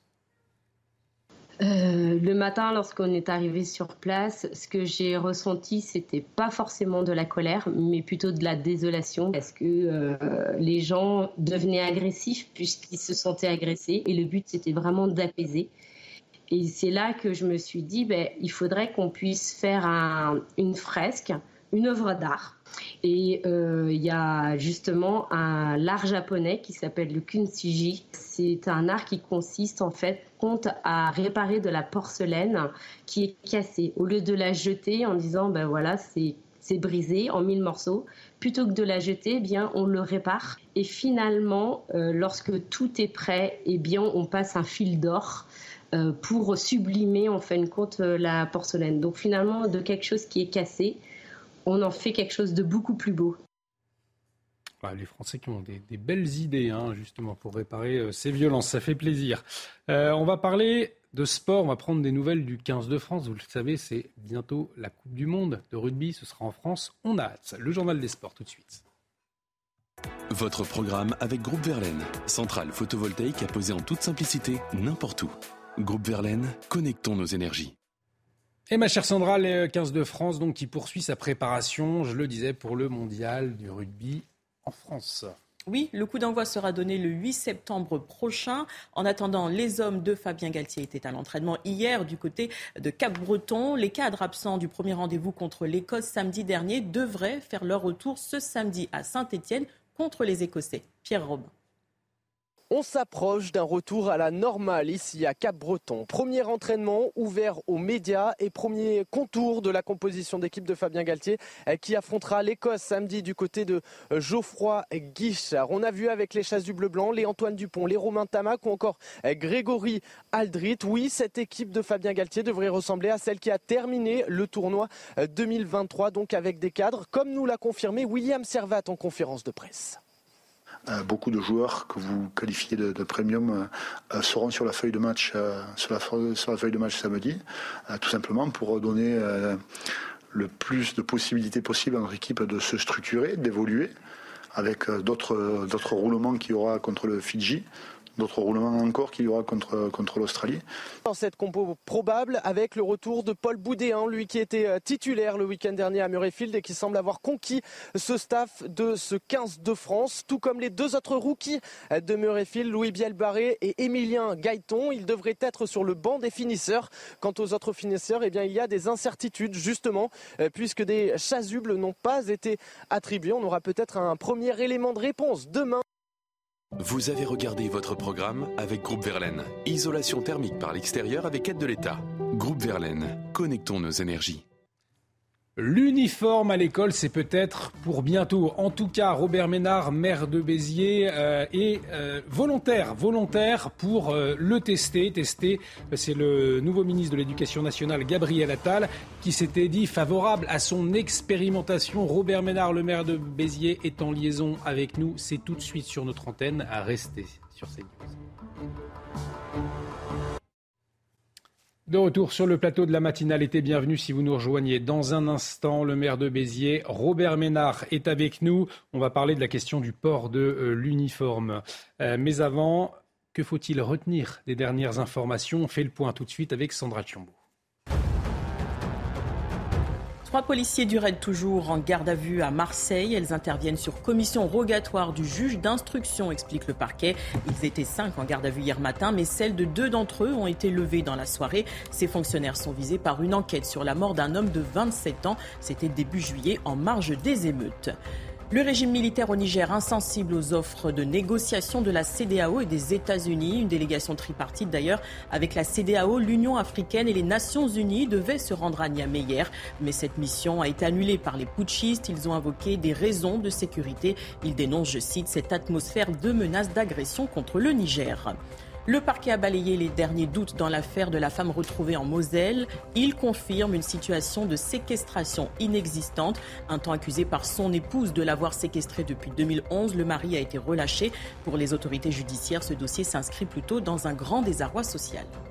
Merci Sandra Chiombo. Alors il reste encore un peu moins d'un mois hein, de vacances pour euh, nos écoliers et peut-être une nouveauté pour l'année prochaine. Pour certains d'entre eux, le port de l'uniforme. Le nouveau ministre de l'Éducation nationale, Gabriel Attal, je vous le rappelle, euh, s'était dit favorable fin juillet à son expérimentation. Eh bien déjà, un maire s'est porté volontaire, c'est Robert Ménard le maire de, de Béziers, euh, qui est en, liaison avec nous. Robert Ménard, bonjour. Euh, merci d'avoir accepté notre invitation. Alors, cette idée hein, de faire porter l'uniforme dans les écoles publiques, vous l'aviez déjà porté, c'était en, 2014. Il aura donc fallu dix ans hein, pour qu'un gouvernement propose une expérimentation. Euh, pourquoi, selon vous, cette évolution sur la question du, port de l'uniforme? On le voit, la question ne semble plus tabou. Hein. Non, elle, est plus tabou et c'est très bien de la part de monsieur, de Attal, elle est plus tabou parce que c'est une évidence, parce que c'est le bon sens même. Attendez, moi j'entends un certain nombre de syndicats ou d'associations de parents d'élèves expliquer qu'il y a d'autres problèmes à l'école, mais bien sûr qu'il y a d'autres problèmes à l'école, ça ne va pas régler tous les problèmes. Personne n'a la naïveté de penser qu'il suffira de demander à nos enfants de porter un uniforme à l'école pour que tout soit réglé. Bien sûr qu'il y a des problèmes euh, de nombre d'enseignants, des problèmes d'autres, natures, et souvent, évidemment, aussi important, ce n'est pas plus important. Mais je pense que cet uniforme à l'école, il a un certain nombre d'avantages davantage, par exemple, quoi? Ça veut dire qu'au lieu d'avoir la dictature des marques où chacun juge l'autre suivant, suivant qu'il est à la mode ou pas à la mode avec telle ou telle marque, on aura quelque chose de plus égalitaire où euh, les, différences entre les riches et les pauvres sauteront moins aux yeux.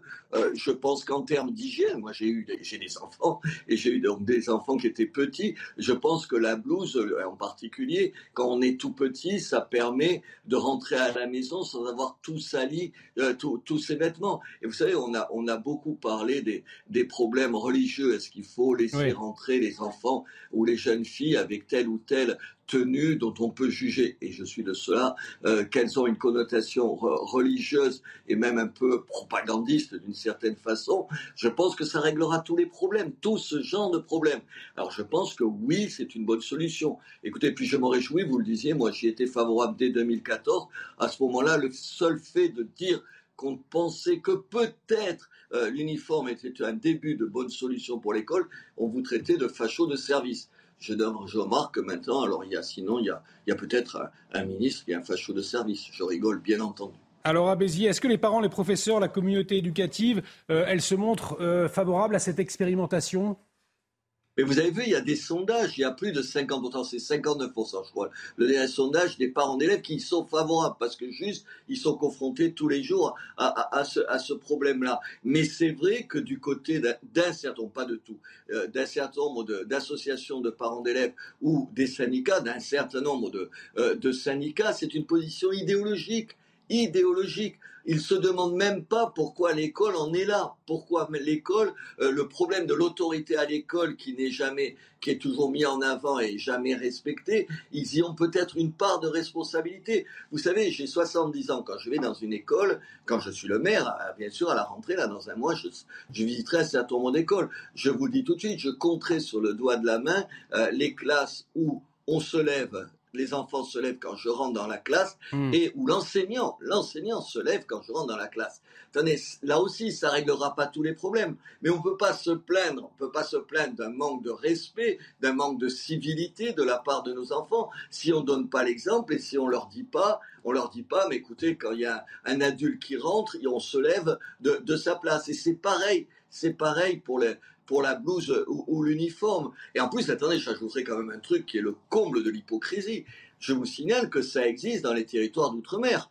Euh, aujourd'hui en Nouvelle-Calédonie, dans les Antilles, en Guyane, c'est-à-dire les territoires français, évidemment français, il y a l'uniforme à l'école ou la blouse selon les cas. Attendez, là-bas c'est bon parce que quoi? Parce que ils sont pas comme nous et ici c'est pas possible. Enfin, voyez le degré d'hypocrisie. Mais chaque fois, au lieu de faire preuve de bon sens, au lieu de se demander est-ce qu'une est-ce qu'une euh, mesure de ce type-là est bien pour nos enfants, on dit ah mais attendez, on va voir qui propose cette décision. Alors si vous êtes de gauche, c'est la droite. Ah non, c'est un scandale et réciproquement. Moi, j'essaie d'être peut-être un tout petit peu moins stupide ou un tout petit peu moins sectaire et de me dire est-ce que c'est bien pour les, les 40 écoles de, de, de, ma ville, euh, publiques et privées Je crois que oui. Faisons une expérimentation essayons et on verra ce qu'il en est. Ne nous envoyons pas à la figure les oui, les non, c'est l'uniforme ou pas l'uniforme. Essayons, voyons si ça marche. Et si ça marche, écoutez, on, l'étendra. Et en, Angleterre, il y a l'uniforme partout. Je ne crois pas que ce soit une dictature.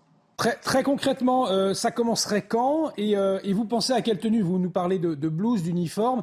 Euh, ça se précise ou pas de votre côté? Mais non, parce que comme vous le savez, malheureusement, euh, si je gère les écoles, c'est-à-dire les bâtiments pour le primaire et les, maternelles, euh, ça ne dépend pas de moi. Moi, je le propose je propose d'aider à la mise en place, d'aider y compris financièrement à, la mise en place, d'acheter un certain nombre ou de, il y a tout un tas de, il y a toute une variété. Je vous disais depuis la blouse jusqu'au pull avec l'écussion de de l'école. Enfin, il y a plein plein de manières. Mais c'est comme on dit la communauté éducative. Vous savez ce grand mot pour dire en, gros euh, les, les les les enseignants et leurs syndicats et les parents d'élèves et, et, et, leurs associations. Moi, je l'ai dit, je l'ai fait dans une école privée, mais seulement dans une école privée en 2014. Je suis disponible pour le faire. Je pense qu'il y a plein de maires qui sont d'accord. Mais là encore, il faut que M. Gabriel Attal bravo pour ce qu'il a dit, bravo pour son courage. Moi, j'applaudis les deux mains. Il faut qu'il dise, alors on va faire une expérimentation et qu'il demande à un certain nombre d'enseignants, d'écoles, leur dire, est-ce que vous n'êtes pas partie prenante de cette expérimentation? Voyons si ça marche. Si ça marche pas, on revient. Évidemment, il n'y aura pas mort d'homme, honnêtement. Et si ça marche bien, on se sera dit, tiens, on aura fait un, pas dans le bon sens. Un grand merci, euh, Robert Ménard. Malheureusement, on arrive au terme euh, de, cette interview. Euh, merci à vous, Robert Ménard, maire de Béziers. On suivra euh, de très près l'évolution de la situation concernant le port de l'uniforme. donc, expérimentation éventuellement à venir à Béziers. On suivra tout cela de très près. Dans un instant, on va parler de ces habitants dans des immeubles qui deviennent totalement fous après des vols de cartes SIM dans les ascenseurs. Alors de quoi s'agit-il? On vous raconte tout dans un instant. De retour sur le plateau de la matinale été, certains d'entre vous sont peut-être en vacances et cette question, quel temps va-t-il faire aujourd'hui? Eh bien la réponse tout de suite, on retrouve euh, Carole Zanin. La météo avec BDOR.fr. L'agence BDOR vous donne accès au marché de l'or physique. L'agence BDOR, partenaire de votre épargne.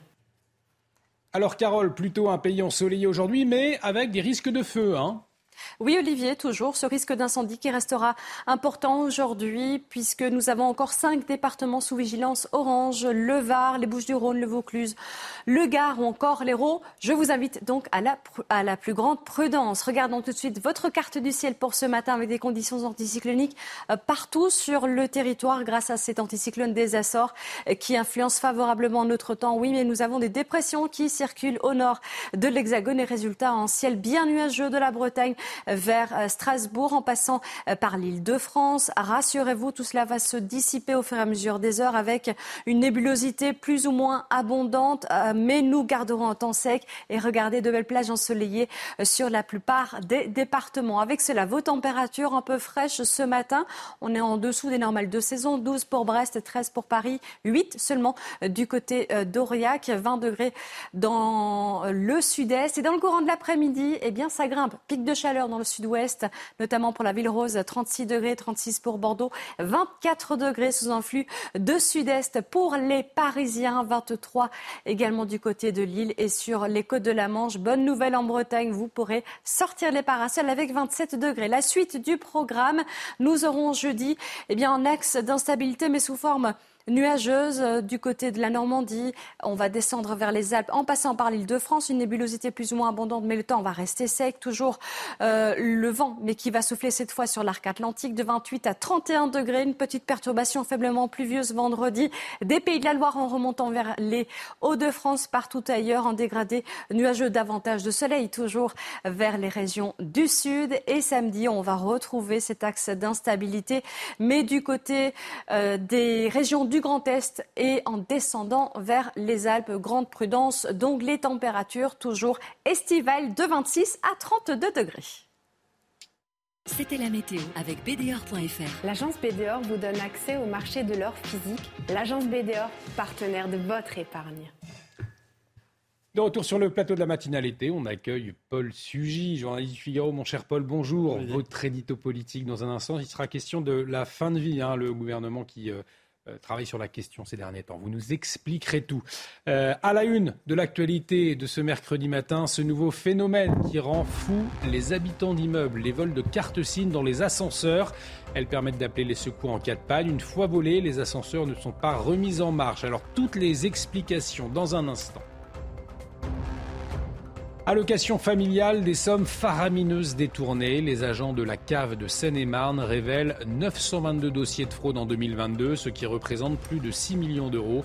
Le RSA est le plus touché par la fraude, on le verra. Les fêtes de Dax, une feria sous haute surveillance après le drame à Bayonne avec cet homme battu à mort par des jeunes. Euh, reportage sur place pour voir le dispositif de sécurité sur place.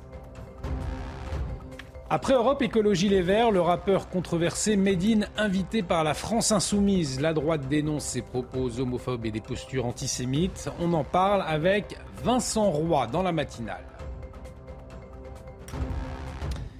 Et vous ne le saviez peut-être donc pas, mais les ascenseurs, eh bien, ils sont dotés de cartes SIM, des cartes qui permettent d'appeler euh, un dépanneur en cas de besoin, mais depuis plusieurs mois, elles font l'objet de convoitises. Alors pour quelle raison, ma chère Sandra?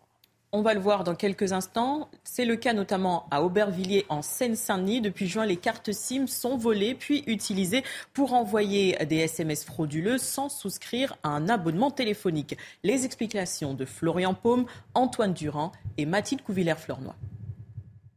Voler des cartes SIM dans les ascenseurs pour envoyer des SMS frauduleux, un délit d'un nouveau genre. À Aubervilliers, en Seine-Saint-Denis, sur 150 ascenseurs gérés par la société d'habitat OPH, 40 sont tombés en panne. Il ne s'agit pas que de changer la carte SIM, il s'agit de réparer le, boîtier de communication qui aujourd'hui ben, difficile à trouver. Il faut juste imaginer qu'on est généralement dans un endroit fermé et il faut vraiment être un technicien pour pouvoir rentrer et voler euh, les choses euh, pour savoir où ça se trouve et, comment faire. Des vols de spécialistes qui engendrent de nombreuses pannes d'ascenseurs. Mais ces mises à l'arrêt génèrent surtout des soucis aux résidents de ces immeubles parfois très hauts. Cette femme vit au sixième étage avec un mari handicapé et pour elle, monter sans ascenseur, c'est impensable. Tous les septièmes étages, ce sont des âgés des handicapés presque. On va rester comme ça, sans descendre, sans euh, ramener quelque chose chez nous. C'est très très très difficile. Hein. Parmi les solutions mises en place, des créneaux de portage rémunérés. Entre 9h et 11h, les résidents peuvent se faire aider à monter leurs courses. La société a également décidé de mettre en place des cartes SIM plus sécurisées. Dans ces nouvelles cartes, on a mis euh, deux options euh, dessus. Elles sont limitées à 50 SMS mois, beaucoup moins attractif. Et dès qu'elles changent de machine, elles se bloquent. Pour renforcer la sécurité, des rondes sont effectuées sur tous les ascenseurs deux fois par jour. Totalement. À la une de l'actualité, euh, ce mercredi matin, ces trois policiers du RAID, toujours en garde à vue à Marseille, des fonctionnaires visés par une enquête euh, sur la mort d'un homme de 27 ans, Sandra. Hein. C'était début juillet, en marge des émeutes qui ont touché la France. Le parquet explique ces gardes à vue interviennent sur commission rogatoire du juge d'instruction. Alors, Tanguy Hamon du service police-justice est avec nous ce matin dans la matinale. Euh, dites-nous tout, qu'est-ce qu'on sait à cette heure de, cette garde à vue et quel est le contexte? Alors ce que l'on sait, c'est que désormais ces gardes à vue ne concernent plus que trois policiers sur les cinq qui avaient été placés en garde à vue hier. C'est le parquet de Marseille qui nous a annoncé ça hier. Euh, ces gardes à vue, elles s'inscrivent dans le cadre d'une information judiciaire qui a été ouverte après la mort de Mohamed B. Mohamed B, c'est un jeune homme de 27 ans qui a été retrouvé mort euh, dans la rue à côté de son scooter dans la nuit du 1er au 2 juillet à Marseille. Selon le parquet, il serait mort suite à un arrêt cardiaque. Et toujours selon le parquet, euh, cet arrêt cardiaque aurait été probablement causé par le tir d'un projectile de type flashball qu'il aurait reçu dans la zone du thorax.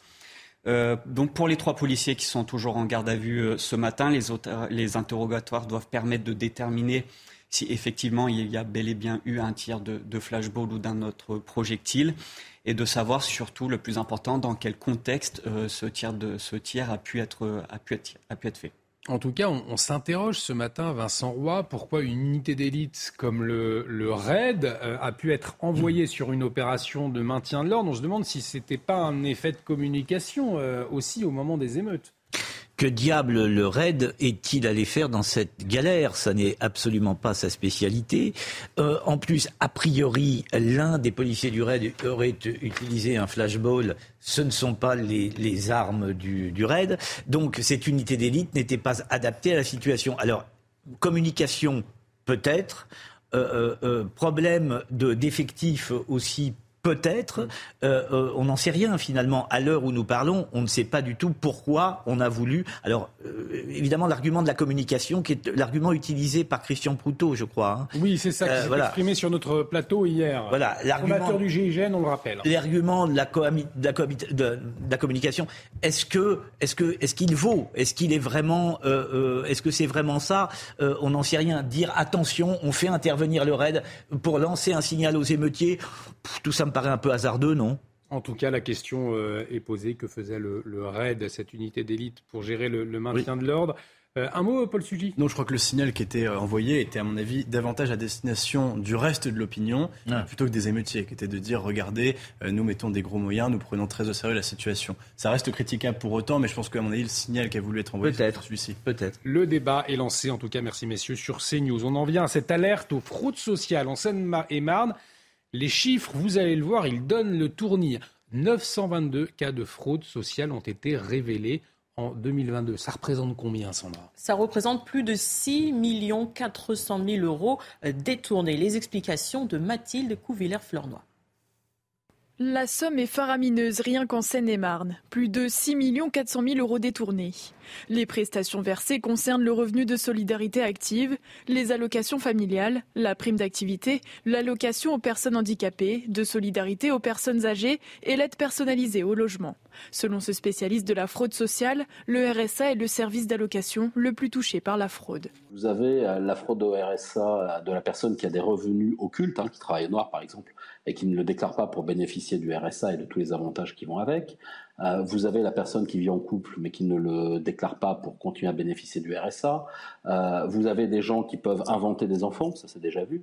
Une fois les fraudeurs repérés, 6700 pénalités ont été prononcées. Leur montant équivaut à près de 534 000 euros. La solution, selon ce spécialiste, serait de se pencher sur les numéros de matricule en trop. Pour euh, mieux lutter contre la fraude aux prestations sociales, eh bien, il faut résoudre le problème de ces millions de personnes immatriculées en trop dans le système. Déjà, le jour où on va sortir 4 ou 5 millions de personnes du système, vous allez voir qu'on va faire des dizaines de milliards d'euros d'économies. En France, en 2022, la fraude sociale s'est chiffrée à plus de 351 millions d'euros, contre 309 millions d'euros en 2021, soit une hausse de 13,5% en un an.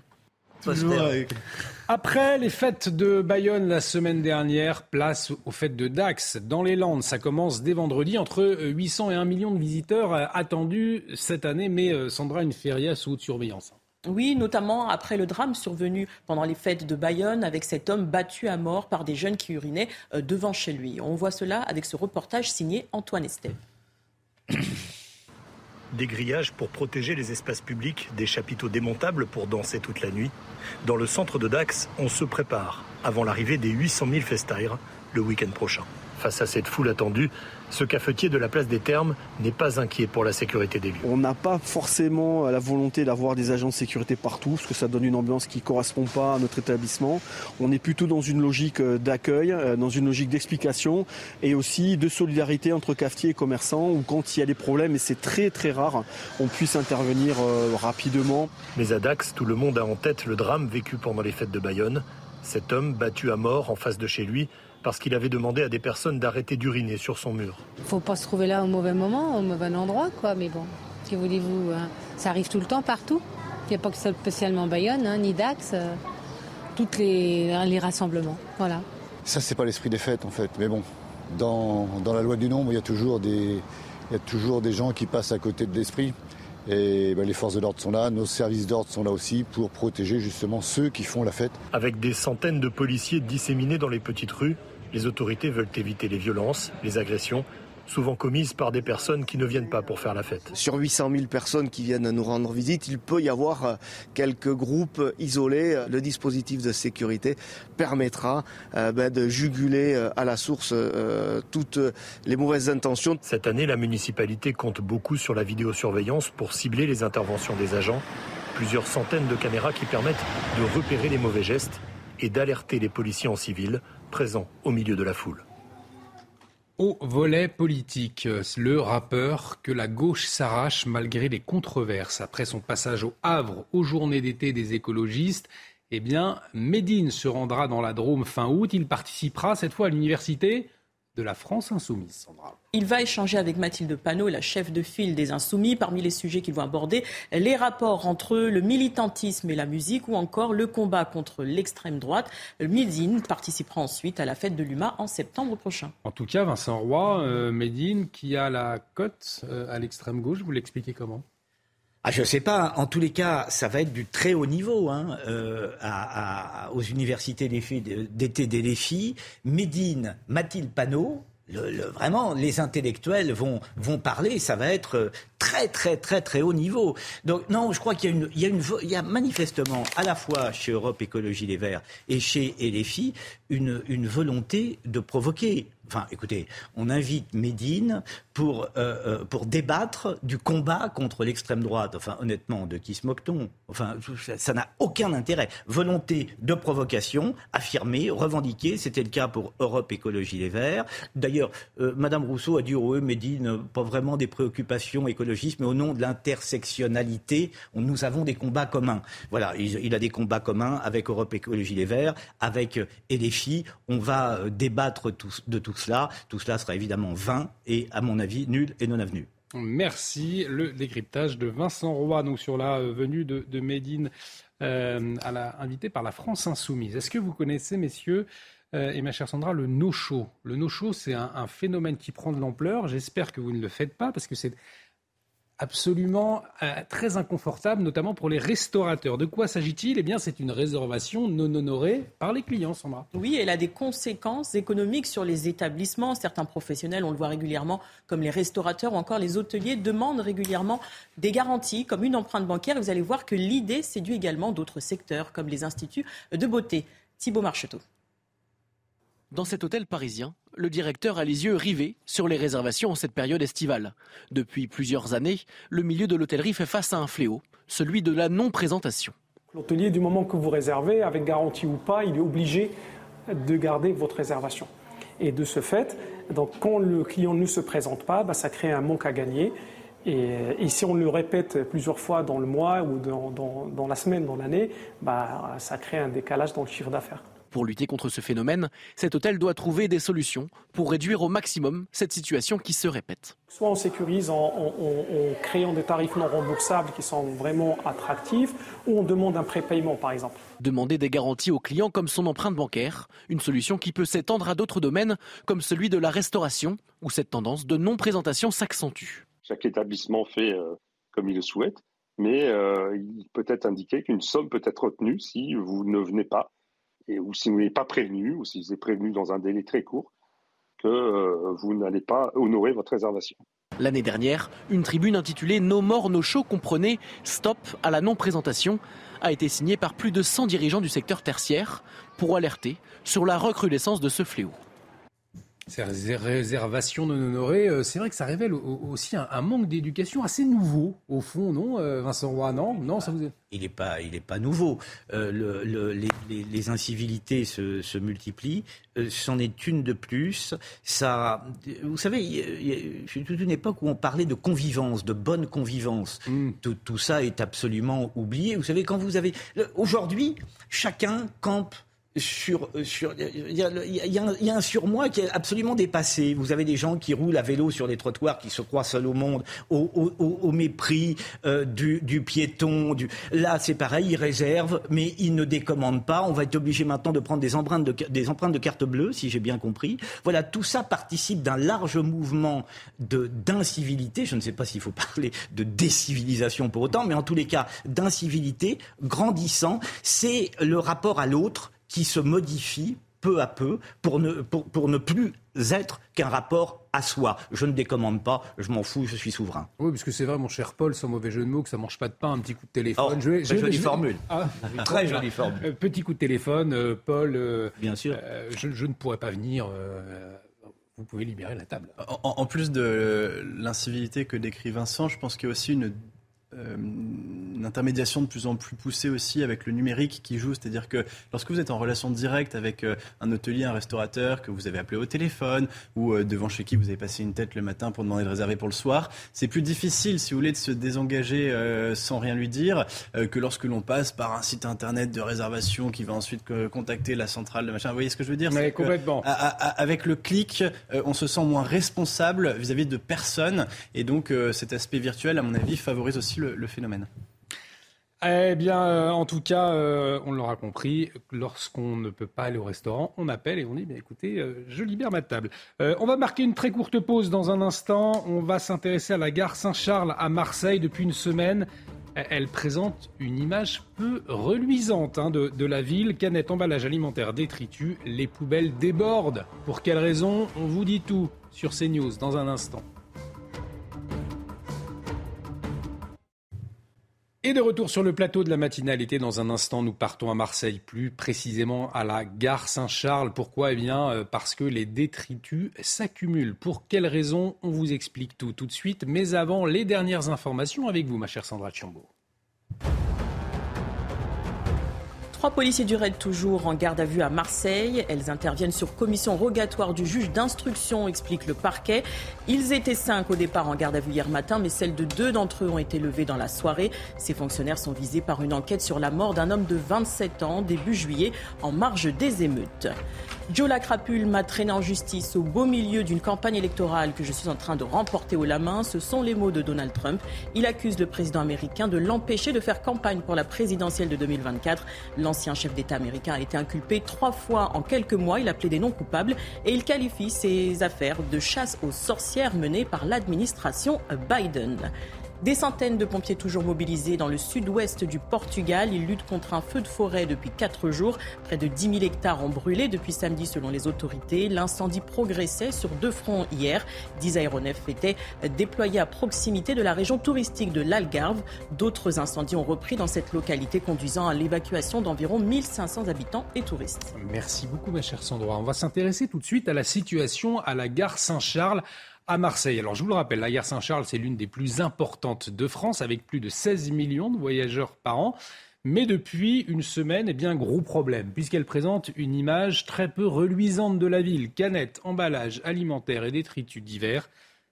Sandra. Les poubelles, débordent. Les poubelles débordent et ce pour la troisième fois depuis janvier. Les agents de nettoyage de la gare Saint-Charles sont en grève. Ils demandent le paiement de leur salaire. Aminata Demphal et Mathilde Ibanez. À la gare Saint-Charles, près des quais ou encore près des espaces de détente, les déchets s'entassent sous les yeux des voyageurs exaspérés. Quand on arrive, on trouve la poubelle comme ça. On ne sait pas qu'est-ce qui nous attend dehors. Moi, en fait, ce qui me gêne le plus, c'est l'image de la ville. On est surpris, hein euh, sincèrement, on est vraiment surpris. C'est pas agréable.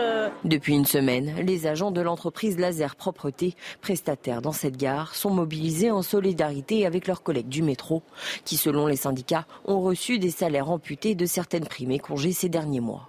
Certains d'entre eux comprennent le mécontentement des voyageurs mais affirment ne pas avoir d'autre solution. Il faut se mettre à la place des salariés qui subissent au quotidien ces pratiques de notre temps. Le syndicat craint un plan social et économique déguisé, car selon lui, en quelques mois, près de 40 personnes ont été licenciées sans cause réelle et sérieuse. On a suffisamment d'éléments à notre possession pour parler de magouille. On a voulu les étayer par une réunion CSE extraordinaire que l'employeur a balayé d'un revers de main, a repoussé au 17 août. Le syndicat compte porter plainte auprès du procureur contre Laser Propreté. De son côté, la SNCF dénonce une situation inacceptable. Allez, on va marquer une très courte pause sur CNews. Dans un instant, l'édito politique de Paul Sugy. L'euthanasie, mon cher Paul, est-ce que le gouvernement a peur des mots hein? Il se penche sur la question en ce moment. Vous nous expliquez tout. C'est dans un instant sur CNews. À tout de suite. De retour sur le plateau de la matinale, 7h52, l'heure de l'édito politique de Paul Sugy. Mon cher Paul, on va, euh, on a beau être en plein mois d'août, la rentrée politique, elle se prépare déjà, hein, et notamment un texte qui sera présenté en Conseil des ministres en septembre, celui sur l'euthanasie. Le gouvernement marche sur des œufs, hein, on, on le voit, on le sent à ce sujet. Et il le sait. Alors, mon cher Paul, sa stratégie va être de miser sur les euphémismes. C'est ça, selon vous? Oui, euh, tout le but va être effectivement euh, d'autoriser un certain nombre de choses sans les nommer ou en les nommant différemment. Alors, euh, c'est le cabinet d'Agnès Firmin-Lebaudot, hein, qui est la ministre en charge, enfin déléguée aux professions de santé, qui table là-dessus en ce moment. Hein. Ce sont, les derniers arbitrages sont en train d'être faits au niveau du cabinet pour que, eh bien, en septembre, le texte de loi soit présenté en Conseil des ministres. Il était temps, euh, me direz-vous, parce que c'est vrai que ça fait très longtemps déjà que Emmanuel Macron a enclenché la réflexion sur la fin de vie. Les travaux de la Convention citoyenne ont été rendus dans le courant du printemps. Euh, L'Académie de médecine aussi a rendu un avis qui a entrouvert un petit peu la porte euh, à une évolution de la législation sur l'euthanasie. Et donc le gouvernement va se précipiter là-dessus. Maintenant, il faut savoir de quoi on parle. L'euthanasie peut désigner des pratiques, des réalités différentes.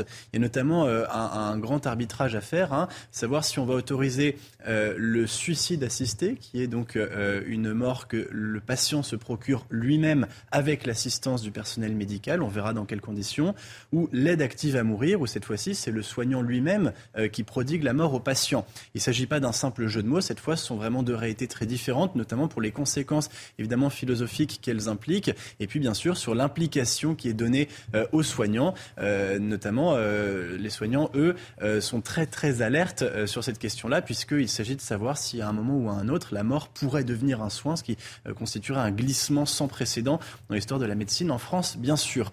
Alors, euh, ce que Agnès Firmin-Lebaudot a en tête, c'est euh, par exemple la législation qui existe actuellement dans l'Oregon, l'un des États des États-Unis, où la situation, semble-t-il, est assez encadrée. il est possible, dans certains cas, lorsque une personne voit son pronostic vital engagé dans les six mois et que aucun soin supplémentaire ne pourrait améliorer sa situation, il est possible pour les médecins euh, de délivrer sur la demande du patient euh, ce qu'on appelle une kill pill, hein, une pilule qui va vous prodiguer la mort. Euh, et par contre, cette pilule, une fois qu'elle est délivrée au patient, c'est à lui ensuite qui revient le choix de l'ingérer ou pas. Ce que l'on constate d'ailleurs, c'est que lorsqu'il fait la demande de recevoir cette pilule, il n'est pas systématique, loin de là, loin de là pardon, qu'il finisse par l'ingérer. Mais donc c'est une manière de remettre le choix final donc au, patient. Simplement, dans ce texte de loi, il est probable qu'on n'entende parler ni d'euthanasie, ni même de suicide assisté notamment parce que bah, si vous avez un texte de loi qui d'un côté propose le suicide assisté et par ailleurs toutes les politiques de santé euh, qui consistent en une forme de prévention du suicide, il y a un télescopage des mots euh, qui euh, semble contrariant pour la lisibilité de la politique du gouvernement. Et donc, ce que ma collègue Agnès Leclerc dans le Figaro semble montrer, eh bien, c'est que on se dirige vers un nouveau mot qui pourrait englober cette réalité en la nommant de façon euphémique. Ce serait la mort choisie. Voilà, c'est mignon.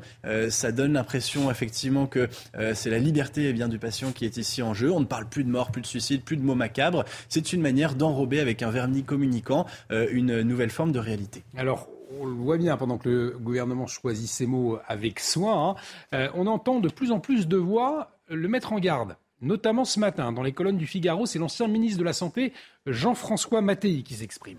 Oui, euh, l'ancien ministre de la Santé, Jean-François Mattei, dit des choses très claires dans cette interview qu'il a donnée donc à Agnès Leclerc, notamment que euh, le choix de l'aide active à mourir n'est vraiment pas anodin et qu'il aura des conséquences très importantes sur euh, les soignants. Il ne faut pas, rappelle-t-il, que la mort devienne un soin. Alors ça implique un certain nombre de conséquences, notamment quand bien même vous auriez par exemple retenu l'hypothèse de d'autoriser cette délivrance donc d'une pilule mortelle aux patients qui en font la La question est de savoir qui, euh, quelles instances euh, décident euh, de la remettre Est-ce que ça doit être un choix qui est fait au niveau des médecins, de manière collégiale, d'accéder ou non à la requête du patient Ou est-ce que finalement, même ce choix-là n'est pas contraire avec l'idée même que l'on se fait du métier de soignant? Un choix qui pourrait être, par exemple, judiciarisé, hein, c'est-à-dire finalement, c'est assez logique. Il s'agit ici, en, en l'occurrence, quand même de questions de vie ou de mort. Ça serait plutôt des juristes ou des juges même qui prendraient cette décision plutôt que des soignants. Ça fait partie de toutes ces choses qui font partie un peu, voilà, des mises en garde et notamment euh, les, rappels donc de Jean-François Mattei sont très clairs. Euh, surtout ne pas aller sur l'aide active à mourir, ce serait la porte ouverte à toutes les dérives et on l'a bien vu, tous les pays qui avant la France ont déjà fait ce choix-là euh, ont connu un certain nombre de dérives. Peut-être en, un mot, mon cher Paul, pour conclure, les soignants, comment ils se positionnent dans ce débat? On le comprend, un débat très délicat. Ben, euh, pour ceux qui, euh, parmi ces euh, soignants, font partie des 800 000 qui avaient très clairement exprimé leur opposition à toute avancée sur l'euthanasie, évidemment, la discussion est mal engagée avec le gouvernement.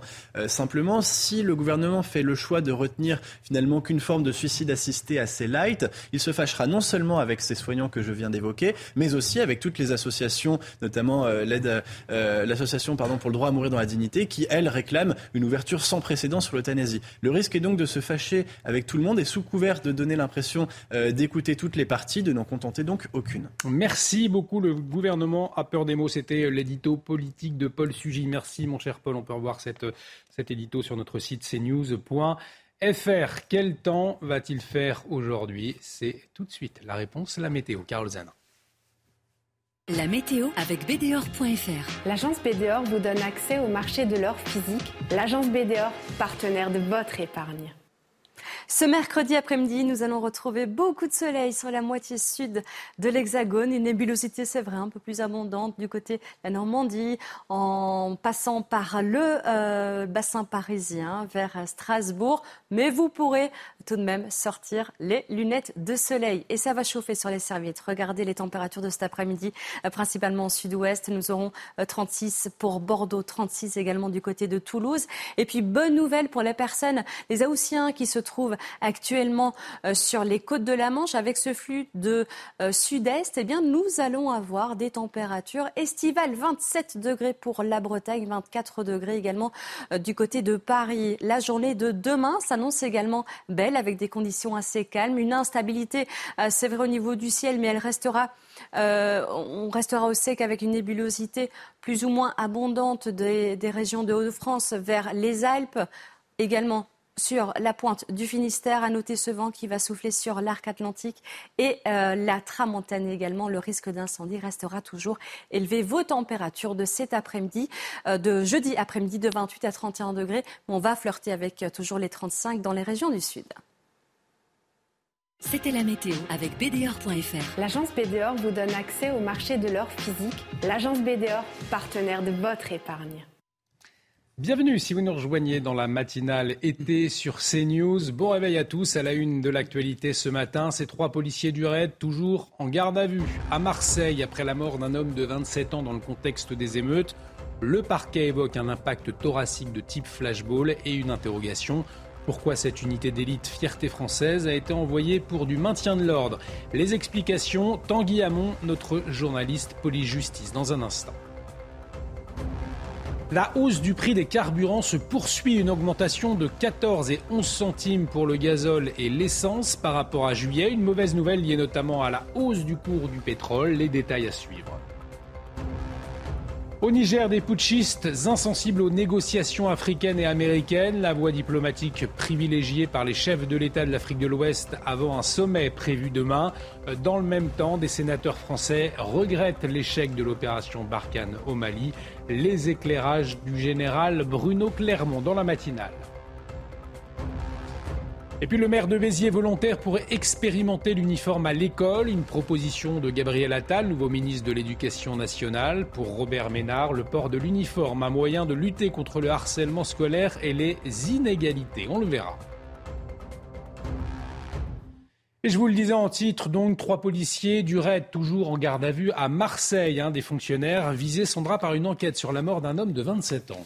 C'était début juillet, en marge des émeutes qui ont touché euh, la France. Le parquet explique, ces gardes à vue interviennent sur commission rogatoire du juge d'instruction. Tanguy mon euh, journaliste police-justice pour CNews, est avec nous ce matin pour euh, nous donner plus de détails à cette heure. Qu'est-ce que l'on sait de cette garde à vue, de son contexte? Eh bien, à cette heure, ce que l'on sait, c'est donc, comme vous l'avez dit, sur les cinq policiers qui avaient été placés en garde à vue hier, il n'en reste plus que trois qui sont interrogés, interrogés dans les locaux de l'IGPN. Euh, ces gardes à vue, elles interviennent dans le cadre d'une information judiciaire qui a été ouverte début juillet après la mort de Mohamed B dans la nuit du 1er au 2 juillet. Mohamed B, c'est un jeune homme de 27 ans qui avait été retrouvé inanimé à côté de son scooter dans la rue. Selon le parquet de Marseille, euh, sa mort euh, est survenue suite à un arrêt cardiaque qui serait probablement dû à un tir de projectile de type flashball et qu'il aurait reçu donc dans la zone thoracique. Donc actuellement, pour les trois policiers toujours en garde à vue, les, interrogatoires doivent permettre d'en savoir plus, de savoir déjà si un tir de flashball ou d'un autre projectile a bien été effectué. Et surtout, le plus important, euh, savoir dans quel contexte euh, ce tir euh, aurait pu avoir lieu. On s'interroge ce matin, mon cher Tanguy, sur CNews. Pourquoi le RAID, cette unité d'élite euh, cette unité qui fait la fierté d'ailleurs euh, de la France, notamment comme le GIGN, a été envoyée pour du maintien de l'ordre. On le sait, ce n'est pas leur mission à la base. Effectivement, c'est une question importante euh, que va soulever également cette affaire en parallèle.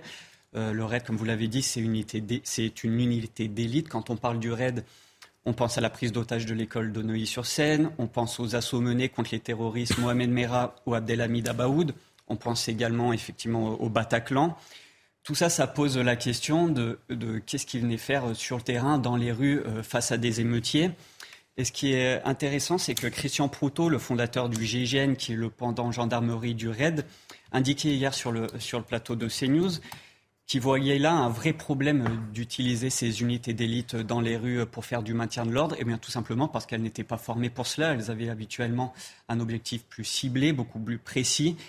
Et il laissait sous-entendre que tout ça pouvait participer à une communication de dire aux gens euh, regardez, on envoie les gros moyens face aux émeutiers. Effectivement, le débat est lancé en tout cas ce matin sur CNews. Toujours euh, au volet euh, judiciaire, l'agresseur d'Amid El Bailly a été condamné par la justice Hier, alors le juriste, hein, je vous le rappelle, connu pour ses prises de position contre l'islamisme, il a salué cette décision sur les réseaux sociaux, Sandra. Oui, il a déclaré La justice s'est passée, il dormira en prison suite aux événements à Roubaix. Toufik K, 56 ans, a été condamné à 12 mois de prison ferme, dont 6 mois avec sursis par le tribunal correctionnel de Lille, avec maintien en détention. Pour rappel, l'individu a menacé de mort Amin El Baïd euh, samedi dernier devant son domicile euh, familial à Roubaix Nord.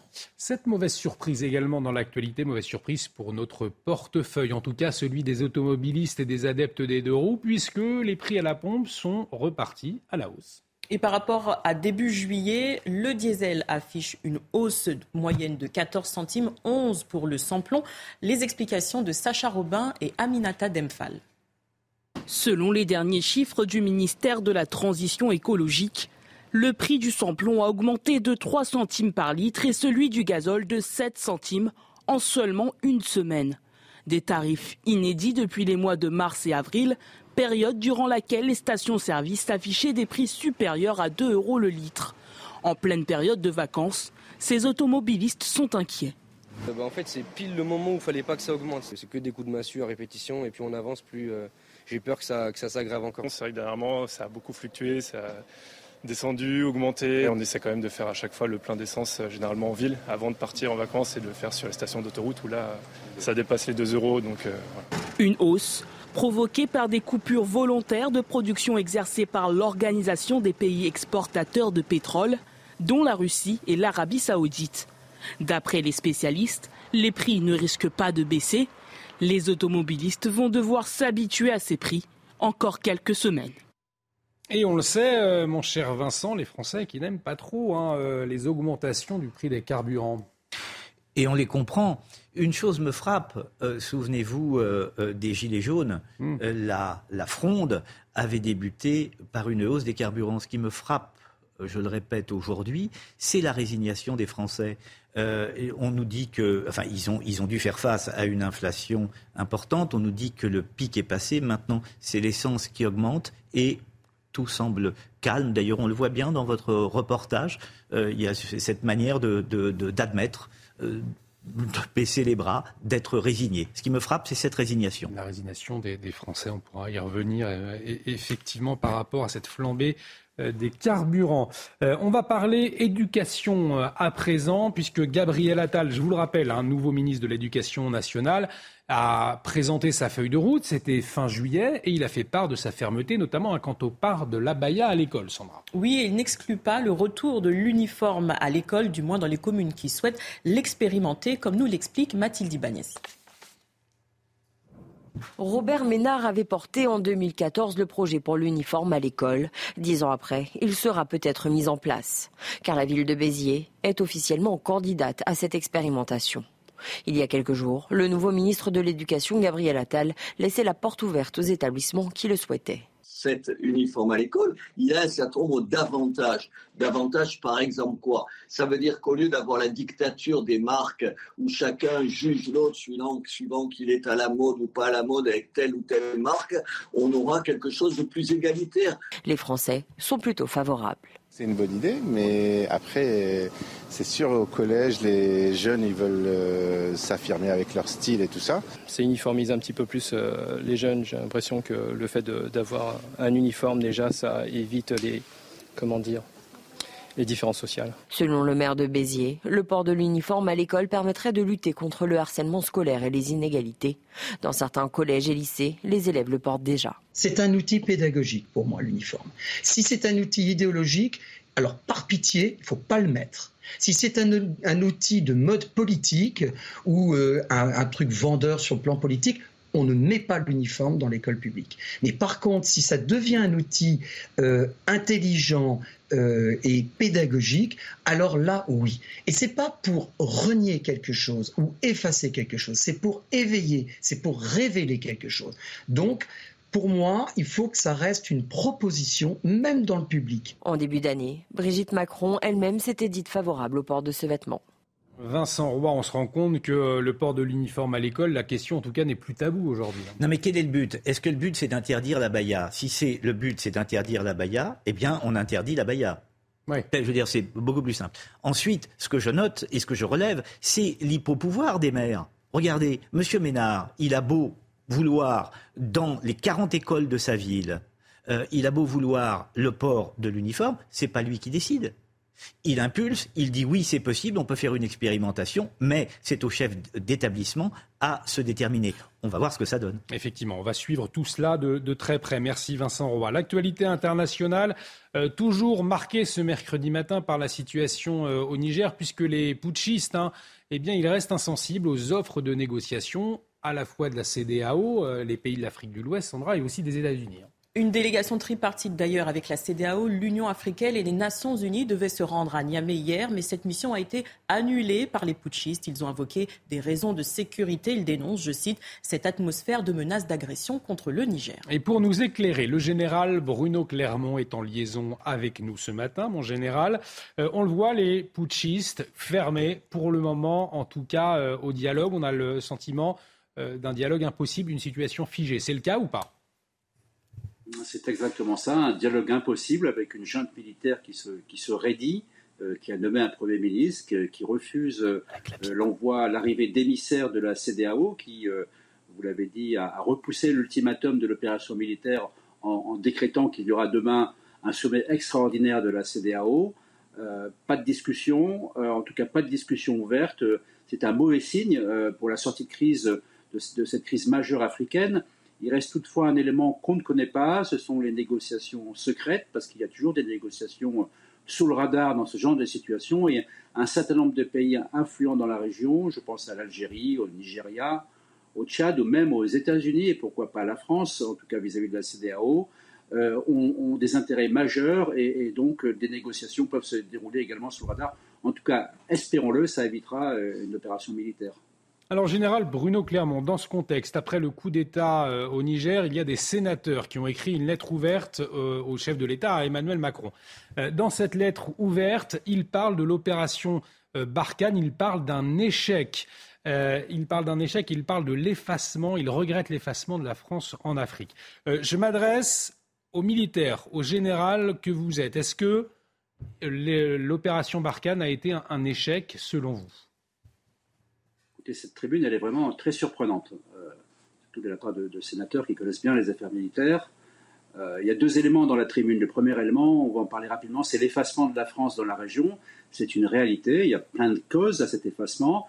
La cause principale étant néanmoins le fait qu'il y a des puissances comme la Russie et comme la Chine et la Turquie qui ont décidé de nous, de évincer de la zone. Donc une espèce de guerre d'influence que nous sommes en, train de perdre dans cette région. Et ça, c'est très inquiétant pour la suite. Le deuxième élément, qui lui est à mon avis euh, à la fois injuste et à la fois injustifié, c'est le fait de dire que Barkhane est un échec.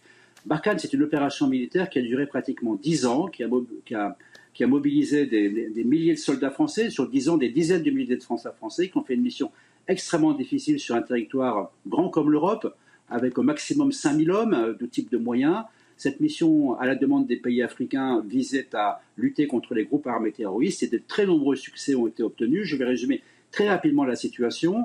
S'il n'y avait pas eu Serval, Barkhane au Mali, au Burkina et au Niger, aujourd'hui, très probablement, toute cette région serait un nouvel État islamique qui imposerait la loi des reins sur les populations africaines déshéritées et qui présenterait des risques majeurs pour le reste de l'Afrique de l'Ouest et également des enjeux de sécurité maximum pour la France. Donc non, Barkhane n'a pas été un échec militaire. Euh, Barkhane a eu de très nombreux succès. Euh, Barkhane est à saluer, l'action des armées françaises est à saluer. Je pense que ce n'est pas ce que, les sénateurs voulaient dire, mais néanmoins ils l'ont dit, les mots ont un sens. Et je terminerai en disant que, que ce soit à Barkhane, en ce moment, dans une opération qui est la suite de Barkhane, ou partout ailleurs où nos forces sont déployées, les Français ont toutes les raisons pour être fiers de leurs armées. C'est sans doute la seule organisation qui fonctionne correctement dans ce pays. La réponse du général Bruno Clermont, donc, euh, à la lettre ouverte des sénateurs au chef de l'État. Merci, euh, mon euh, général. on reste à l'étranger avec cette autre actualité plus légère. Il est vrai, la loterie du méga million aux États-Unis. Eh bien. Ah, ça va faire des jaloux. Hein. Ça va faire des jaloux puisque le jackpot a été remporté hier. Un Américain de Floride a raflé la mise, Sandra. Et elle fait rêver 1 milliard 580 millions de dollars. La somme était en jeu depuis le 18 avril dernier. L'heureux élu devra choisir entre recevoir l'intégralité de la somme via des paiements étalés sur 30 ans ou être payé en une seule fois. Mais dans ce cas, il devra verser un taux d'imposition sur ses gains à hauteur de 37% car le fisc américain considère qu'il s'agit de revenus ordinaires. Un milliard de dollars remportés, mon cher Paul. Vous pourriez vous acheter des beaux vélos, vous qui êtes un passionné cyclisme. J'ai pas besoin d'un milliard pour m'acheter un beau vélo. Je me contenterait de beaucoup moins.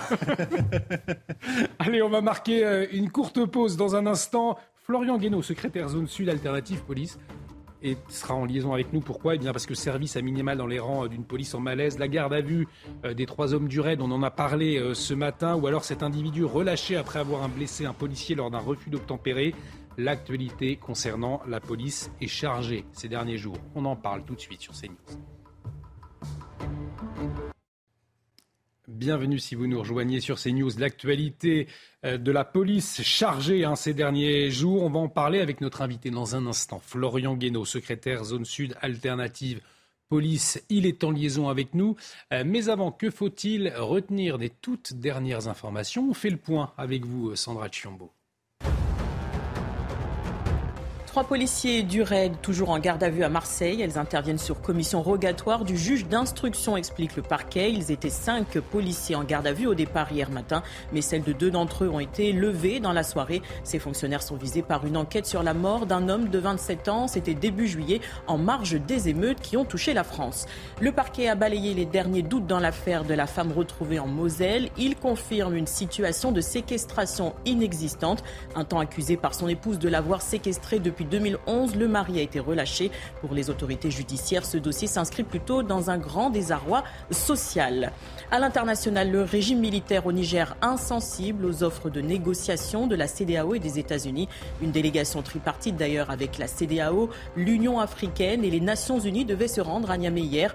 Mais cette mission a été annulée par les putschistes. Ils ont invoqué des raisons de sécurité. Ils dénoncent, je cite, cette atmosphère de menace d'agression contre le Niger.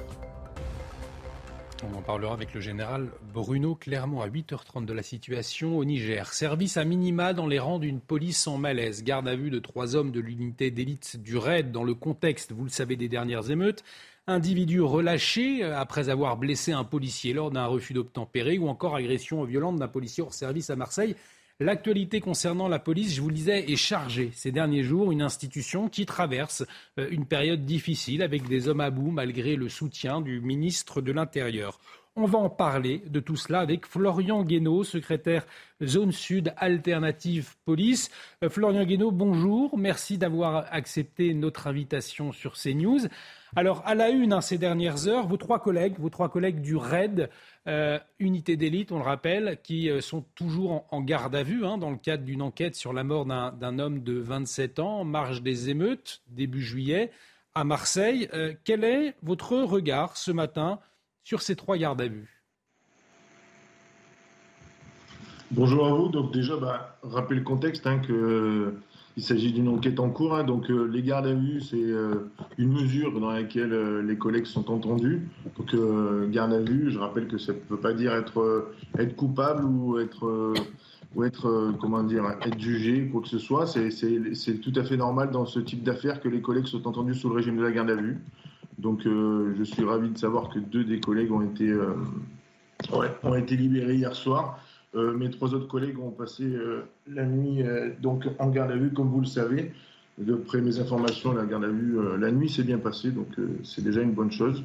La suite des auditions continuera aujourd'hui, donc on verra. Donc l'enquête se, poursuit. Néanmoins, on s'interroge ce matin sur notre antenne. le RAID, la, BRI, il y a eu aussi le GIGN, la gendarmerie, cette fois en tout cas des unités d'élite. Elles ont été engagées sur ces émeutes. Euh, était-ce approprié justement de les, engager euh, pour une mission de gestion de foule quand on sait que ce, n'est pas hein, euh, leur mission première? Ah, c'est sûr, hein, c'est l'IGPN, c'est pas leur mission prioritaire, c'est pas la, violence urbaine, hein, c'est pas les, émeutes. Après, là, les, scènes de guérilla qu'on a vécues, pour le coup, j'étais sur place, j'ai travaillé ces nuits-là, donc je sais de quoi je parle. Euh, c'était vraiment euh, le chaos total. Après, à mon sens, hein, je pense qu'il s'agissait plus d'un message de communication pour afficher la fermeté et afin d'essayer de, rétablir l'ordre. Mais euh, il est vrai que oui, le RAID, le GPN ou la BRI, c'est pas c'est pas des services faits pour faire du maintien de l'ordre. Hein. c'est plus des, des, unités d'élite faites pour euh, intervenir euh, rapidement et efficacement et mettre terme à, un terme à, des situations dangereuses avec des individus euh, très très dangereux. Donc vous y voyez davantage un message politique finalement dans leur déploiement au moment des émeutes, c'est ce que vous nous dites ce matin? Message politique, je ne sais pas. Hein, je vais pas euh, Une communication politique, plus précisément. Je pense que c'est plus un message de, de, fermeté aussi, et afin de rétablir l'ordre, parce qu'il est vrai que voilà, le, quand le, le, RAID se mobilise, le GIPN se mobilise, c'est quand même impressionnant. C'est pas c'est pas nous qui arrivons avec nos, nos, nos voitures de police euh, habituelles, hein, comme on a vu dans les images. Donc c'est un peu plus impressionnant. Donc c'est vrai que pour les émeutiers, ça a dû être un choc psychologique de voir le raid arriver et le JPN arriver. Ensuite, pour ce qui est de pourquoi et comment ils ont été euh, amenés à intervenir, euh, ça c'est compliqué de répondre euh, à l'heure actuelle. Après, je pense que l'enquête va établir aussi pourquoi le raid a été sur place, hein, j'imagine. On va suivre cette enquête, bien évidemment, de, très près. Donc, trois gardes à vue de vos collègues du, RAID. une affaire après celle de l'agent de la BAC. Alors cette fois, lui qui a été placé en détention provisoire, ça s'est passé à Marseille. Conséquence, eh bien, la colère de votre profession. Euh, aujourd'hui, c'est vrai que beaucoup de vos collègues hein, qui étaient en arrêt de travail, euh, eh bien, pour la plupart, sont de retour dans les commissariats. Euh, mais à croire ce que l'on peut observer hein, ces dernières heures, ces derniers jours, on peut sentir une baisse de, motivation. Dites-nous quel est l'état d'esprit aujourd'hui dans, les commissariats de police? Bah, Après, il y a une telle souffrance, un tel mal-être qu'il faut, je pense, prendre au sérieux il faut arrêter de croire que ce sont que des arrêts de complaisance, d'autant que ce sont des médecins qui, délivrent les arrêts maladie. Hein. Ce pas les policiers qui, euh, qui se mettent en maladie euh, d'autorité. Hein.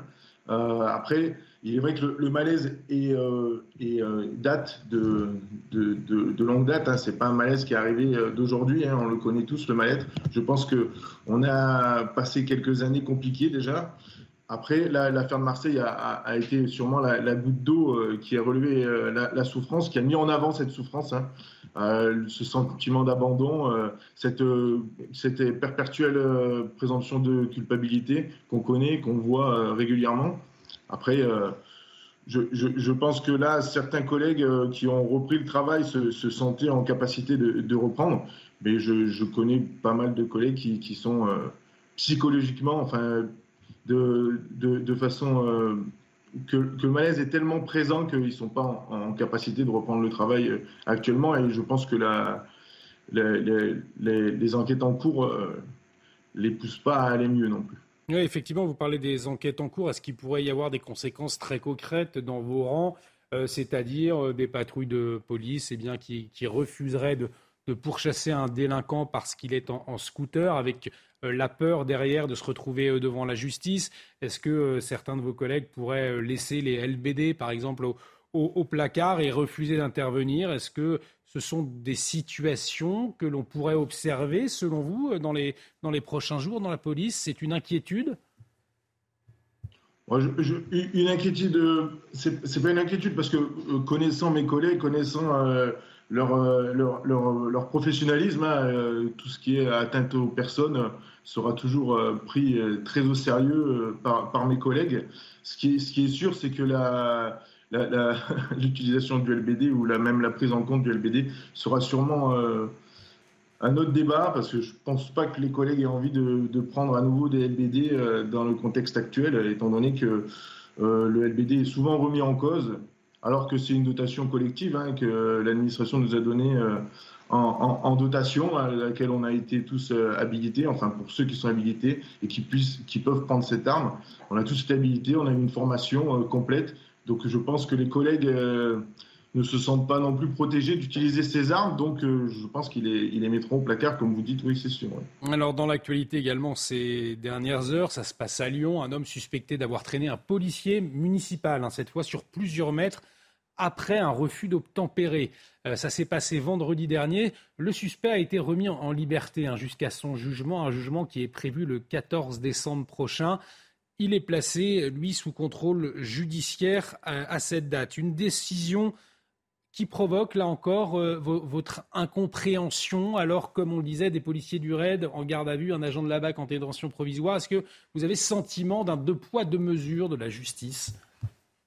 C'est tout à fait ça. Hein. C'est l'exemple même de l'incompréhension, en fait, malaise que, les policiers peuvent, euh, expliquer et que je, comprends totalement parce que c'est vrai que voilà, quand on, voit que, la, présomption de culpabilité est tout à fait, euh, est tout à fait, comment dire, euh, le cas de la plupart de mes collègues, c'est toujours euh, dès qu'il y a une affaire avec des policiers en cause, on est coupable avant même d'être jugé, avant même que l'enquête soit terminée, alors qu'il y a des, chauffeurs comme là à Lyon, à, traîner un policier municipal sur plusieurs mètres. Il est alcoolisé au volant d'une voiture, il, il, est, interpellé, présenté à un, à un, magistrat et il est remis en liberté sous contrôle judiciaire. Il y a deux poids, deux mesures, clairement. Et c'est là où l'incompréhension, elle est, elle, est, elle est palpable et là où là, on peut comprendre pourquoi les policiers ne, ne comprennent plus, se sentent plus protégés, se disent, bah, en fait, nous sommes quoi en fait? Est-ce que, est que nous sommes des sous-citoyens? Est-ce que nous sommes euh, des, comment dire, euh, nous devons être jugés plus sévèrement que les autres?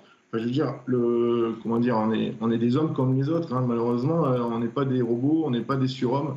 Donc, je veux dire, c'est qu'il faut prendre en compte la totalité des choses. Et cet exemple même, qui est très, très, euh, très judicieux de le rappeler, c'est l'exemple même de, de l'incompréhension totale de mes collègues, hein, et que je partage totalement. Peut-être avant de vous libérer, Florian Guénaud, euh, cette affaire euh, également, l'un de vos collègues agressé à Marseille, des vidéos circulent, hein, des vidéos qui montrent une altercation violente.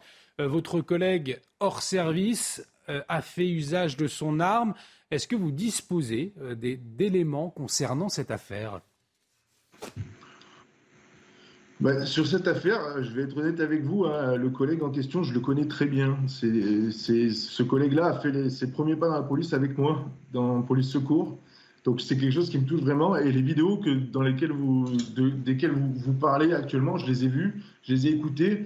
Et d'entendre mon collègue euh, crier au secours comme ça, ça m'a ça m'a retourné le, sang pour vous dire. J'ai encore euh, j'ai encore des frissons rien que d'en parler. Et, et j'avoue que des informations, je ne pourrais pas vous en donner plus que ça. Vous avez vu les images, les images parlent d'elles-mêmes. La seule chose que je pourrais dire, c'est que aujourd'hui, on se rend compte qu'en fait, décliner sa qualité, c'est un danger, totalement. Et c'est là où on se dit qu'il y, y, a un problème dans notre société, c'est qu'un policier, s'il dit qu'il est policier, ben, c'est pire en fait. Effectivement, une, une, enquête. Et, là, euh, il a eu de la chance, hein, nos collègues. Franchement, il a eu de la chance, il a eu du sang-froid. Et, et, euh, et pour, pour, connaître ce, collègue parfaitement, c'est un collègue euh, exemplaire, c'est un collègue qui, comme je vous ai dit, il a fait ses premiers pas avec moi et, et j'en ai encore les frissons. Je vous dis vraiment, j'ai encore. c'est compliqué d'en parler parce que j'ai encore les images dans la tête et, et c'est vrai que j'ai eu très peur pour mon collègue. Et une enquête qui est en cours, on suivra tout cela de, près, enquête ouverte par le, parquet de Marseille notamment. Un grand merci Florian Guénaud d'avoir accepté notre invitation ce matin sur CNews. Je le rappelle, vous êtes secrétaire zone sud alternative police. Restez avec nous euh, sur CNews. On marque une très courte pause. On revient tout de suite pour l'essentiel de l'actualité. Et de retour sur le plateau de la matinale été après l'interview de Florian Guénaud, secrétaire zone sud alternative police, entretien que vous pourrez retrouver sur notre site internet www.cnews.fr. Dans l'actualité euh, également, alors vous ne le saviez peut-être pas, mais les ascenseurs, eh bien, ils sont dotés de cartes SIM, des cartes SIM qui permettent d'appeler un dépanneur en cas de besoin. Mais depuis plusieurs mois, eh bien, ces cartes SIM, Sandra, elles font l'objet de convoitises. Dites-nous tout. Et c'est le cas notamment à Aubervilliers, en Seine-Saint-Denis. Depuis le mois de juin, ces cartes SIM sont volées puis utilisées pour envoyer des SMS frauduleux sans souscrire à un abonnement téléphonique. Les explications de Florian Paume, Antoine Durand et Mathilde Couvillère-Fleurnois. Voler des cartes SIM dans les ascenseurs pour envoyer des SMS frauduleux, un délit d'un nouveau genre. À Aubervilliers, en Seine-Saint-Denis, sur 150 ascenseurs gérés par la société d'habitat OPH, 40 sont tombés en panne. Il ne s'agit pas que de changer la carte SIM, il s'agit de réparer le, boîtier de communication qui est aujourd'hui ben, difficile à trouver. Il faut juste imaginer qu'on est généralement dans un endroit fermé et il faut vraiment être un technicien pour pouvoir rentrer et voler euh, les choses euh, pour savoir où ça se trouve et, comment faire. Des vols de spécialistes qui engendrent de nombreuses pannes d'ascenseurs. Mais ces mises à l'arrêt génèrent surtout des soucis aux résidents de ces immeubles parfois très hauts. Cette femme vit au sixième étage avec un mari handicapé et pour elle, monter sans ascenseur, c'est impensable. Tous les septièmes étages, ce sont des âgés et des handicapés presque. On va rester comme ça, sans descendre, sans ramener quelque chose chez nous. C'est très très très difficile. Hein. Parmi les solutions mises en place, des créneaux de portage rémunérés. Entre 9h et 11h, les résidents peuvent se faire aider à monter leurs courses. La société a également décidé de mettre en place des cartes SIM plus sécurisées. Dans ces nouvelles cartes, on a mis euh, deux options euh, dessus. Elles sont limitées à 50 SMS mois, donc beaucoup moins attractif. Et dès qu'elles changent de machine, elles se bloquent. Pour renforcer la sécurité, des rondes sont effectuées sur tous les ascenseurs deux fois par jour.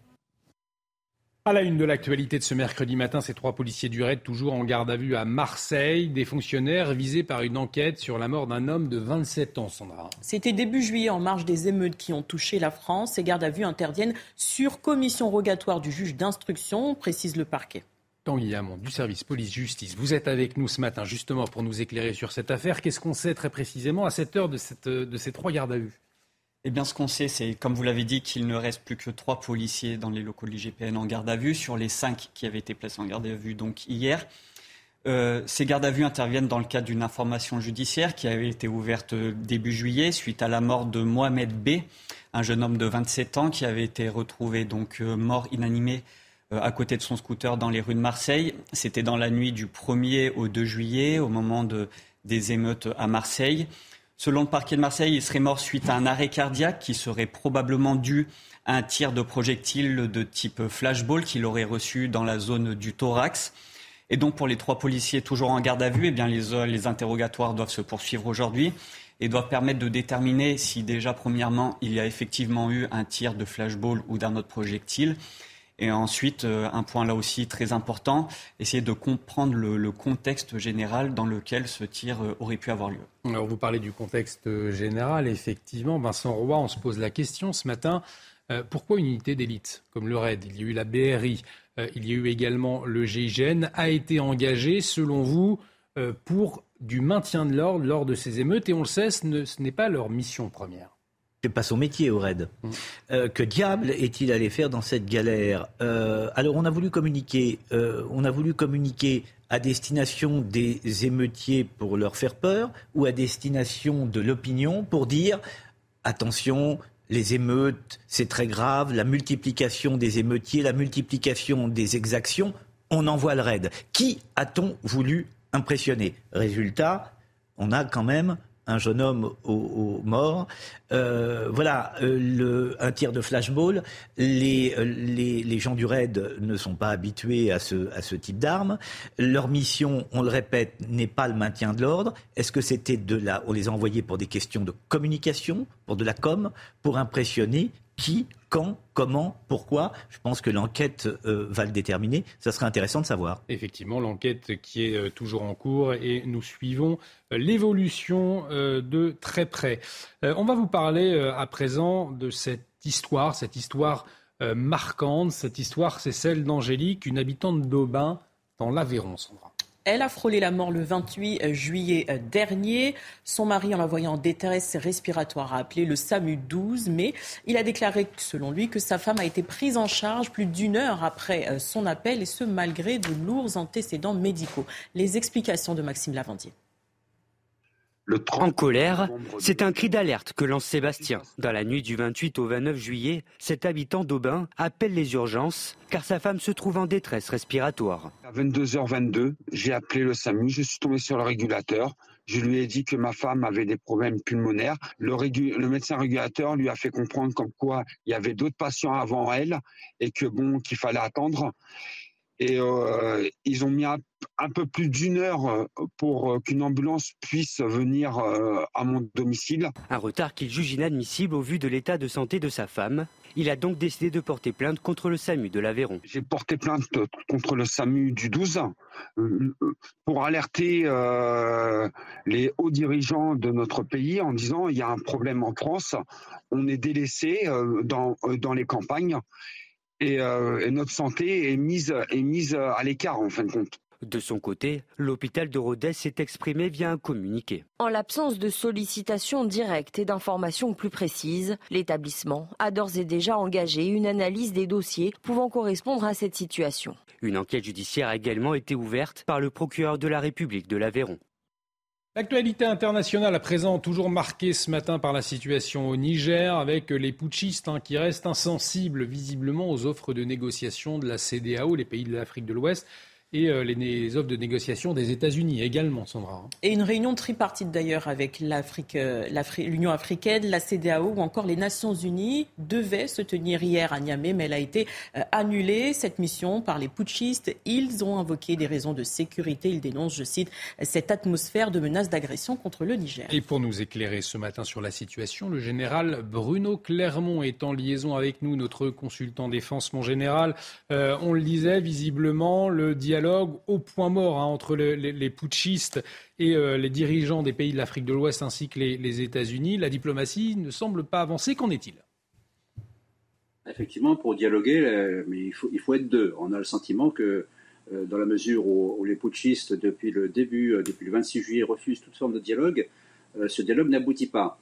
il y a eu des tentatives, vous vous souvenez, avec le Tchad, avec le Nigeria, même avec les États-Unis euh, très récemment.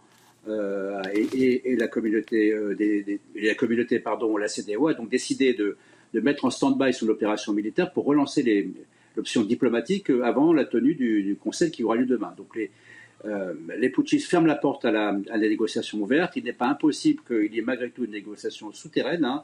C'est souvent le cas dans ce genre de situation, avec des pays qui sont très concernés par la situation directement. Je pense à l'Algérie, le Nigeria, le Tchad, euh, et, bien sûr euh, les États-Unis qui ont des enjeux majeurs dans cette région.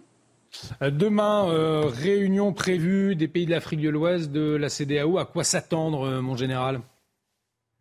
Je pense que le mot d'ordre de cette réunion tourne autour de trois mots responsabilité, unité et crédibilité. Responsabilité, c'est le fait que cette organisation a décidé de créer une lutte, une, une force anti-coup d'État. Il se trouve qu'ils sont 15 et malheureusement, il y a déjà 4 qui ont fait un coup d'État, mais néanmoins, c'est une affaire des Africains et c'est à eux donc de mettre en œuvre une politique africaine pour euh, gérer cette crise avec trois leviers. Hein.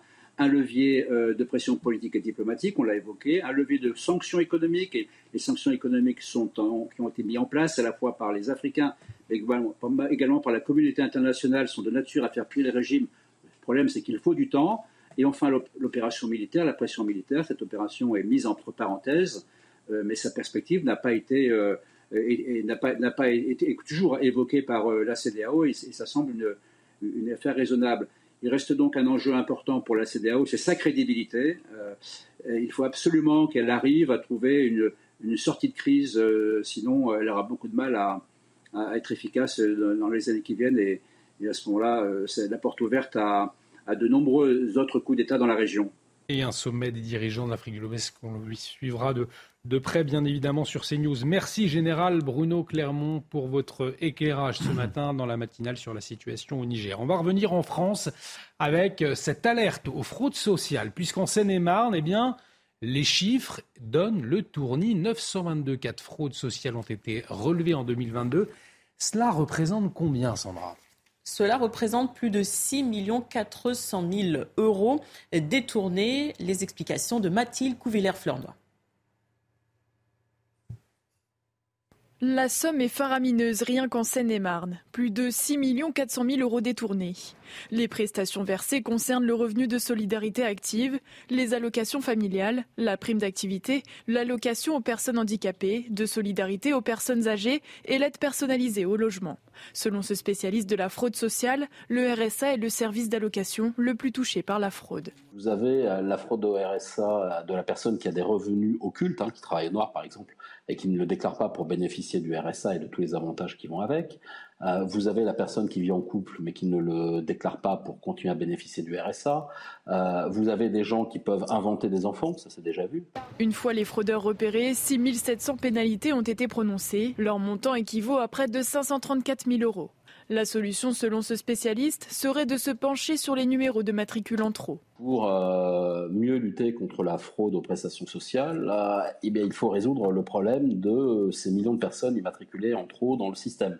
Déjà, le jour où on va sortir 4 ou 5 millions de personnes du système, vous allez voir qu'on va faire des dizaines de milliards d'euros d'économies. En France, en 2022, la fraude sociale s'est chiffrée à plus de 351 millions d'euros, contre 309 millions d'euros en 2021, soit une hausse de 13,5% en un an. Au volet politique, à présent, le rappeur que la gauche s'arrache malgré les controverses après son passage au Havre aux journées d'été des écologistes. Médine se rendra dans la Drôme fin août. Pourquoi? Eh bien, pour participer à l'université d'été mais cette fois, Sandra, de la France insoumise. Et il va échanger avec Mathilde Panot, la chef de file des Insoumis, parmi les sujets qu'ils vont aborder, les rapports entre le militantisme et la musique ou encore le combat contre l'extrême droite. Médine participera ensuite à la fête de l'UMA en septembre. Alors Médine, on le sait, hein, Vincent Roy qui a tenu des propos euh, qualifiés d'homophobes, d'antisémites notamment euh, par la droite. Comment est-ce que vous, vous comprenez cette passion de l'extrême gauche euh, pour ce, ce rappeur controversé, Médine? Je ne sais pas s'il s'agit de passion. En tous les cas, le, le, le débat et les filles Médine, euh, Mathilde Panot, ça va être du haut niveau au, à l'université euh, d'été du parti. Vraiment, on convoque les, intellectuels pour prédire l'avenir. Euh, quant à Médine, qu'on va consulter pour lutter contre l'extrême droite, euh, tout cela est à, mourir de rire, si ce n'était une provocation de plus des comme ce fut une provocation pour Europe Écologie Les Verts, puisque on n'a jamais, il suffit d'écouter Médine pour savoir que ses préoccupations écologiques sont réduites à minima. Merci Vincent Roy pour votre décryptage. On suivra tout cela de, près, bien sûr, là encore. Euh, on en vient au, à ces restaurateurs, mais également d'autres secteurs qui s'agacent face, face aux annulations et pour dissuader des clients de leur faire faux bon sans prévenir. Qu'est-ce qu'ont fait ces restaurateurs, ma chère Sandra? Ils demandent des garanties, notamment des euh, empreintes bancaires en cas d'annulation si les clients ne préviennent pas. Et justement, pour en parler, notre invité, Damien Rodière, directeur général Europe The Fork, qui est en liaison avec nous. Damien Rodière, bonjour. Alors peut-être pour commencer, des clients qui réservent dans un restaurant, mais ensuite qui ne viennent pas, est-ce que c'est un phénomène qui s'est développé ces derniers mois. Est-ce que c'est pire qu'avant? Dites-nous. Alors c'est un phénomène qui existe maintenant depuis plusieurs années, effectivement, qui s'est euh, euh, pas mal développé ces dernières années et euh, c'est devenu un des défis les plus importants pour pour l'industrie de la restauration depuis depuis plusieurs mois, plusieurs années maintenant, effectivement. Alors on va y revenir aux, aux, façons de pallier ce phénomène, mais comment est-ce que vous l'expliquez? Qu'est-ce que ça révèle des clients de de plus en plus irrespectueux Comment est-ce que vous, vous le comprenez?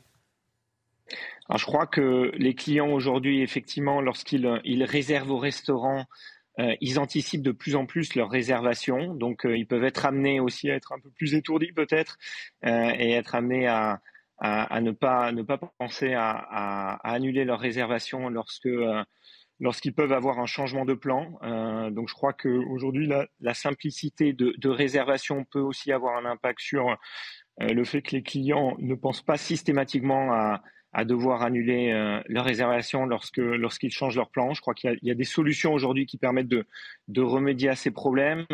Et, je crois aujourd'hui qu'il y a un enjeu de sensibiliser les clients sur l'impact que ce genre de comportement pour les, les restaurateurs qui mettent à risque certains restaurants et euh, dégradent euh, de façon très importante leur activité. Oui, parce qu'il faut bien le comprendre, il y a des conséquences évidentes et des pertes notamment, des pertes importantes hein, pour les restaurateurs.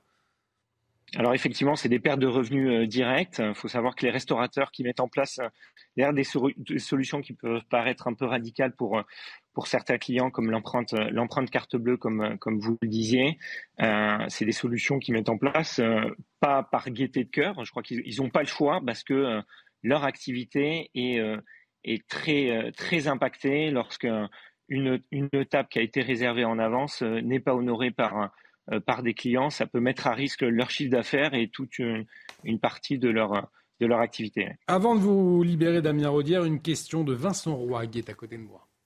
Oui, bonjour. Non, c'était pas une question, c'était juste une observation. Je, je comprends tout à fait euh, euh le, le, le, phénomène et, euh, et, et, combien il peut vous ennuyer. Il ne faut pas oublier aussi que les soignants sont confrontés exactement au même phénomène que vous. C'est-à-dire qu'il y a des rendez-vous qui sont pris et, et qui ne sont pas honorés également. Effectivement, les médecins confrontés, comme les, les restaurateurs, Damien euh, Rodière. Euh, les clients comprennent en tout cas euh, ces systèmes de réservation par empreinte bancaire. Aujourd'hui, ça ne les fait pas fuir? Alors ça dépend des clients. Euh, ils, ils, sont de plus en plus aussi, puisque c'est euh, de plus en plus de restaurateurs utilisent euh, ce genre de solution. Après, c'est vrai que c'est une habitude qui n'est pas forcément ancrée dans l'habitude des, des Français. Euh, mais il y a de plus en plus de restaurateurs qui mettent en place euh, des solutions d'empreinte carte bleue et c'est aujourd'hui quelque chose qu'on a l'habitude euh, de faire lorsqu'on réserve, que ce soit un hôtel ou, un billet de train. Donc on, peut, on pense que c'est une habitude qui va se, se généraliser. mais je crois qu'avant tout, il y a beaucoup de bon sens derrière. lorsque vous avez une réservation au restaurant et lorsque malheureusement vous avez un changement de plan, je crois que c'est du bon sens de, euh, soit rappeler directement le client. Aujourd'hui, c'est très simple d'annuler une réservation dans un, un, email de confirmation que vous avez reçu ou tout simplement au travers d'une application avec laquelle vous avez réservé comme The Fork. Vous pouvez annuler très facilement. Euh, et derrière, ça permet bah, à la fois à un restaurateur de ne pas avoir de manque à gagner après, euh, après sa journée, ou un client aussi de pouvoir bénéficier de votre, de votre table que vous ne pouvez pas honorer. Donc voilà, j'incite tous les gens qui, qui souhaitent aller au restaurant, euh, d'utiliser ce genre de solution pour prévenir euh, et permettre aux restaurateurs de ne pas avoir ce manque à gagner.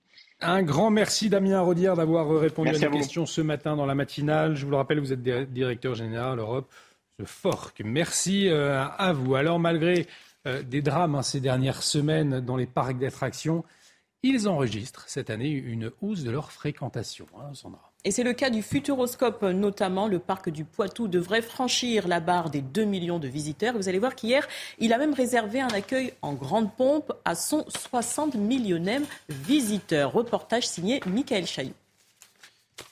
S'il pensait venir en toute discrétion, c'est raté. Strass, paillettes et musique sont au rendez-vous pour accueillir le 60 millionième visiteur du Futuroscope, une famille bretonne aux anges. On aime bien euh, tout ce qui est par rapport à l'audiovisuel et tout ça. Puis les petits n'aiment pas trop euh, les attractions, trop à sensation forte. C'est un bon, un bon mix par rapport aux autres parcs. Accueil VIP toute la journée, pas de queue aux attractions, repas et moult cadeaux offerts pour la famille. 60 millions de visiteurs, ça se fête pour un parc d'abord dédié à l'image qui, depuis 2010, a mis l'accent sur les sensations. Un virage réussi. En 2022, les chasseurs de tornades étaient élus meilleure attraction du monde. Chaque fois qu'on fait une attraction, il faut qu'il y ait ces éléments de curiosité qu'on puisse donner à nos visiteurs pour faire en sorte qu'ils ne ressortent pas euh, complètement comme ils sont entrés. Le Futuroscope n'achète pas sur catalogue. Le Futuroscope crée de toutes pièces, va faire le tour du monde pour essayer d'aller chercher des matières premières, pour essayer d'être précurseur dans les différentes technologies et ensuite essayer d'assembler ces technologies-là avec euh, des thématiques qui nous semblent être éligibles à la marque du Futuroscope. Le Futuroscope devrait dépasser les 2 millions de visiteurs cette année et investit 300 millions d'euros d'ici 2025 pour se renouveler. Les grues sont partout, le chantier est en cours. Dans un an, Aquascope, un parc autour de l'image et de l'eau, ouvrira ses portes. Et le Futuroscope, une idée, pourquoi pas, pour ces vacances qui euh, continuent, bien évidemment. On arrive au terme de cette matinale. Merci de nous avoir suivis. Merci Sandra Chiombo. Merci Tanguy Hamon. Un grand merci Vincent Roy. On se retrouve demain matin, tous les trois. Non. Demain, c'est relâche pour moi. Relâche pour Vincent Roy vendredi. Alors, on vous retrouve vendredi. En tout cas, un grand merci, euh, Vincent, d'avoir été avec nous une nouvelle fois ce matin.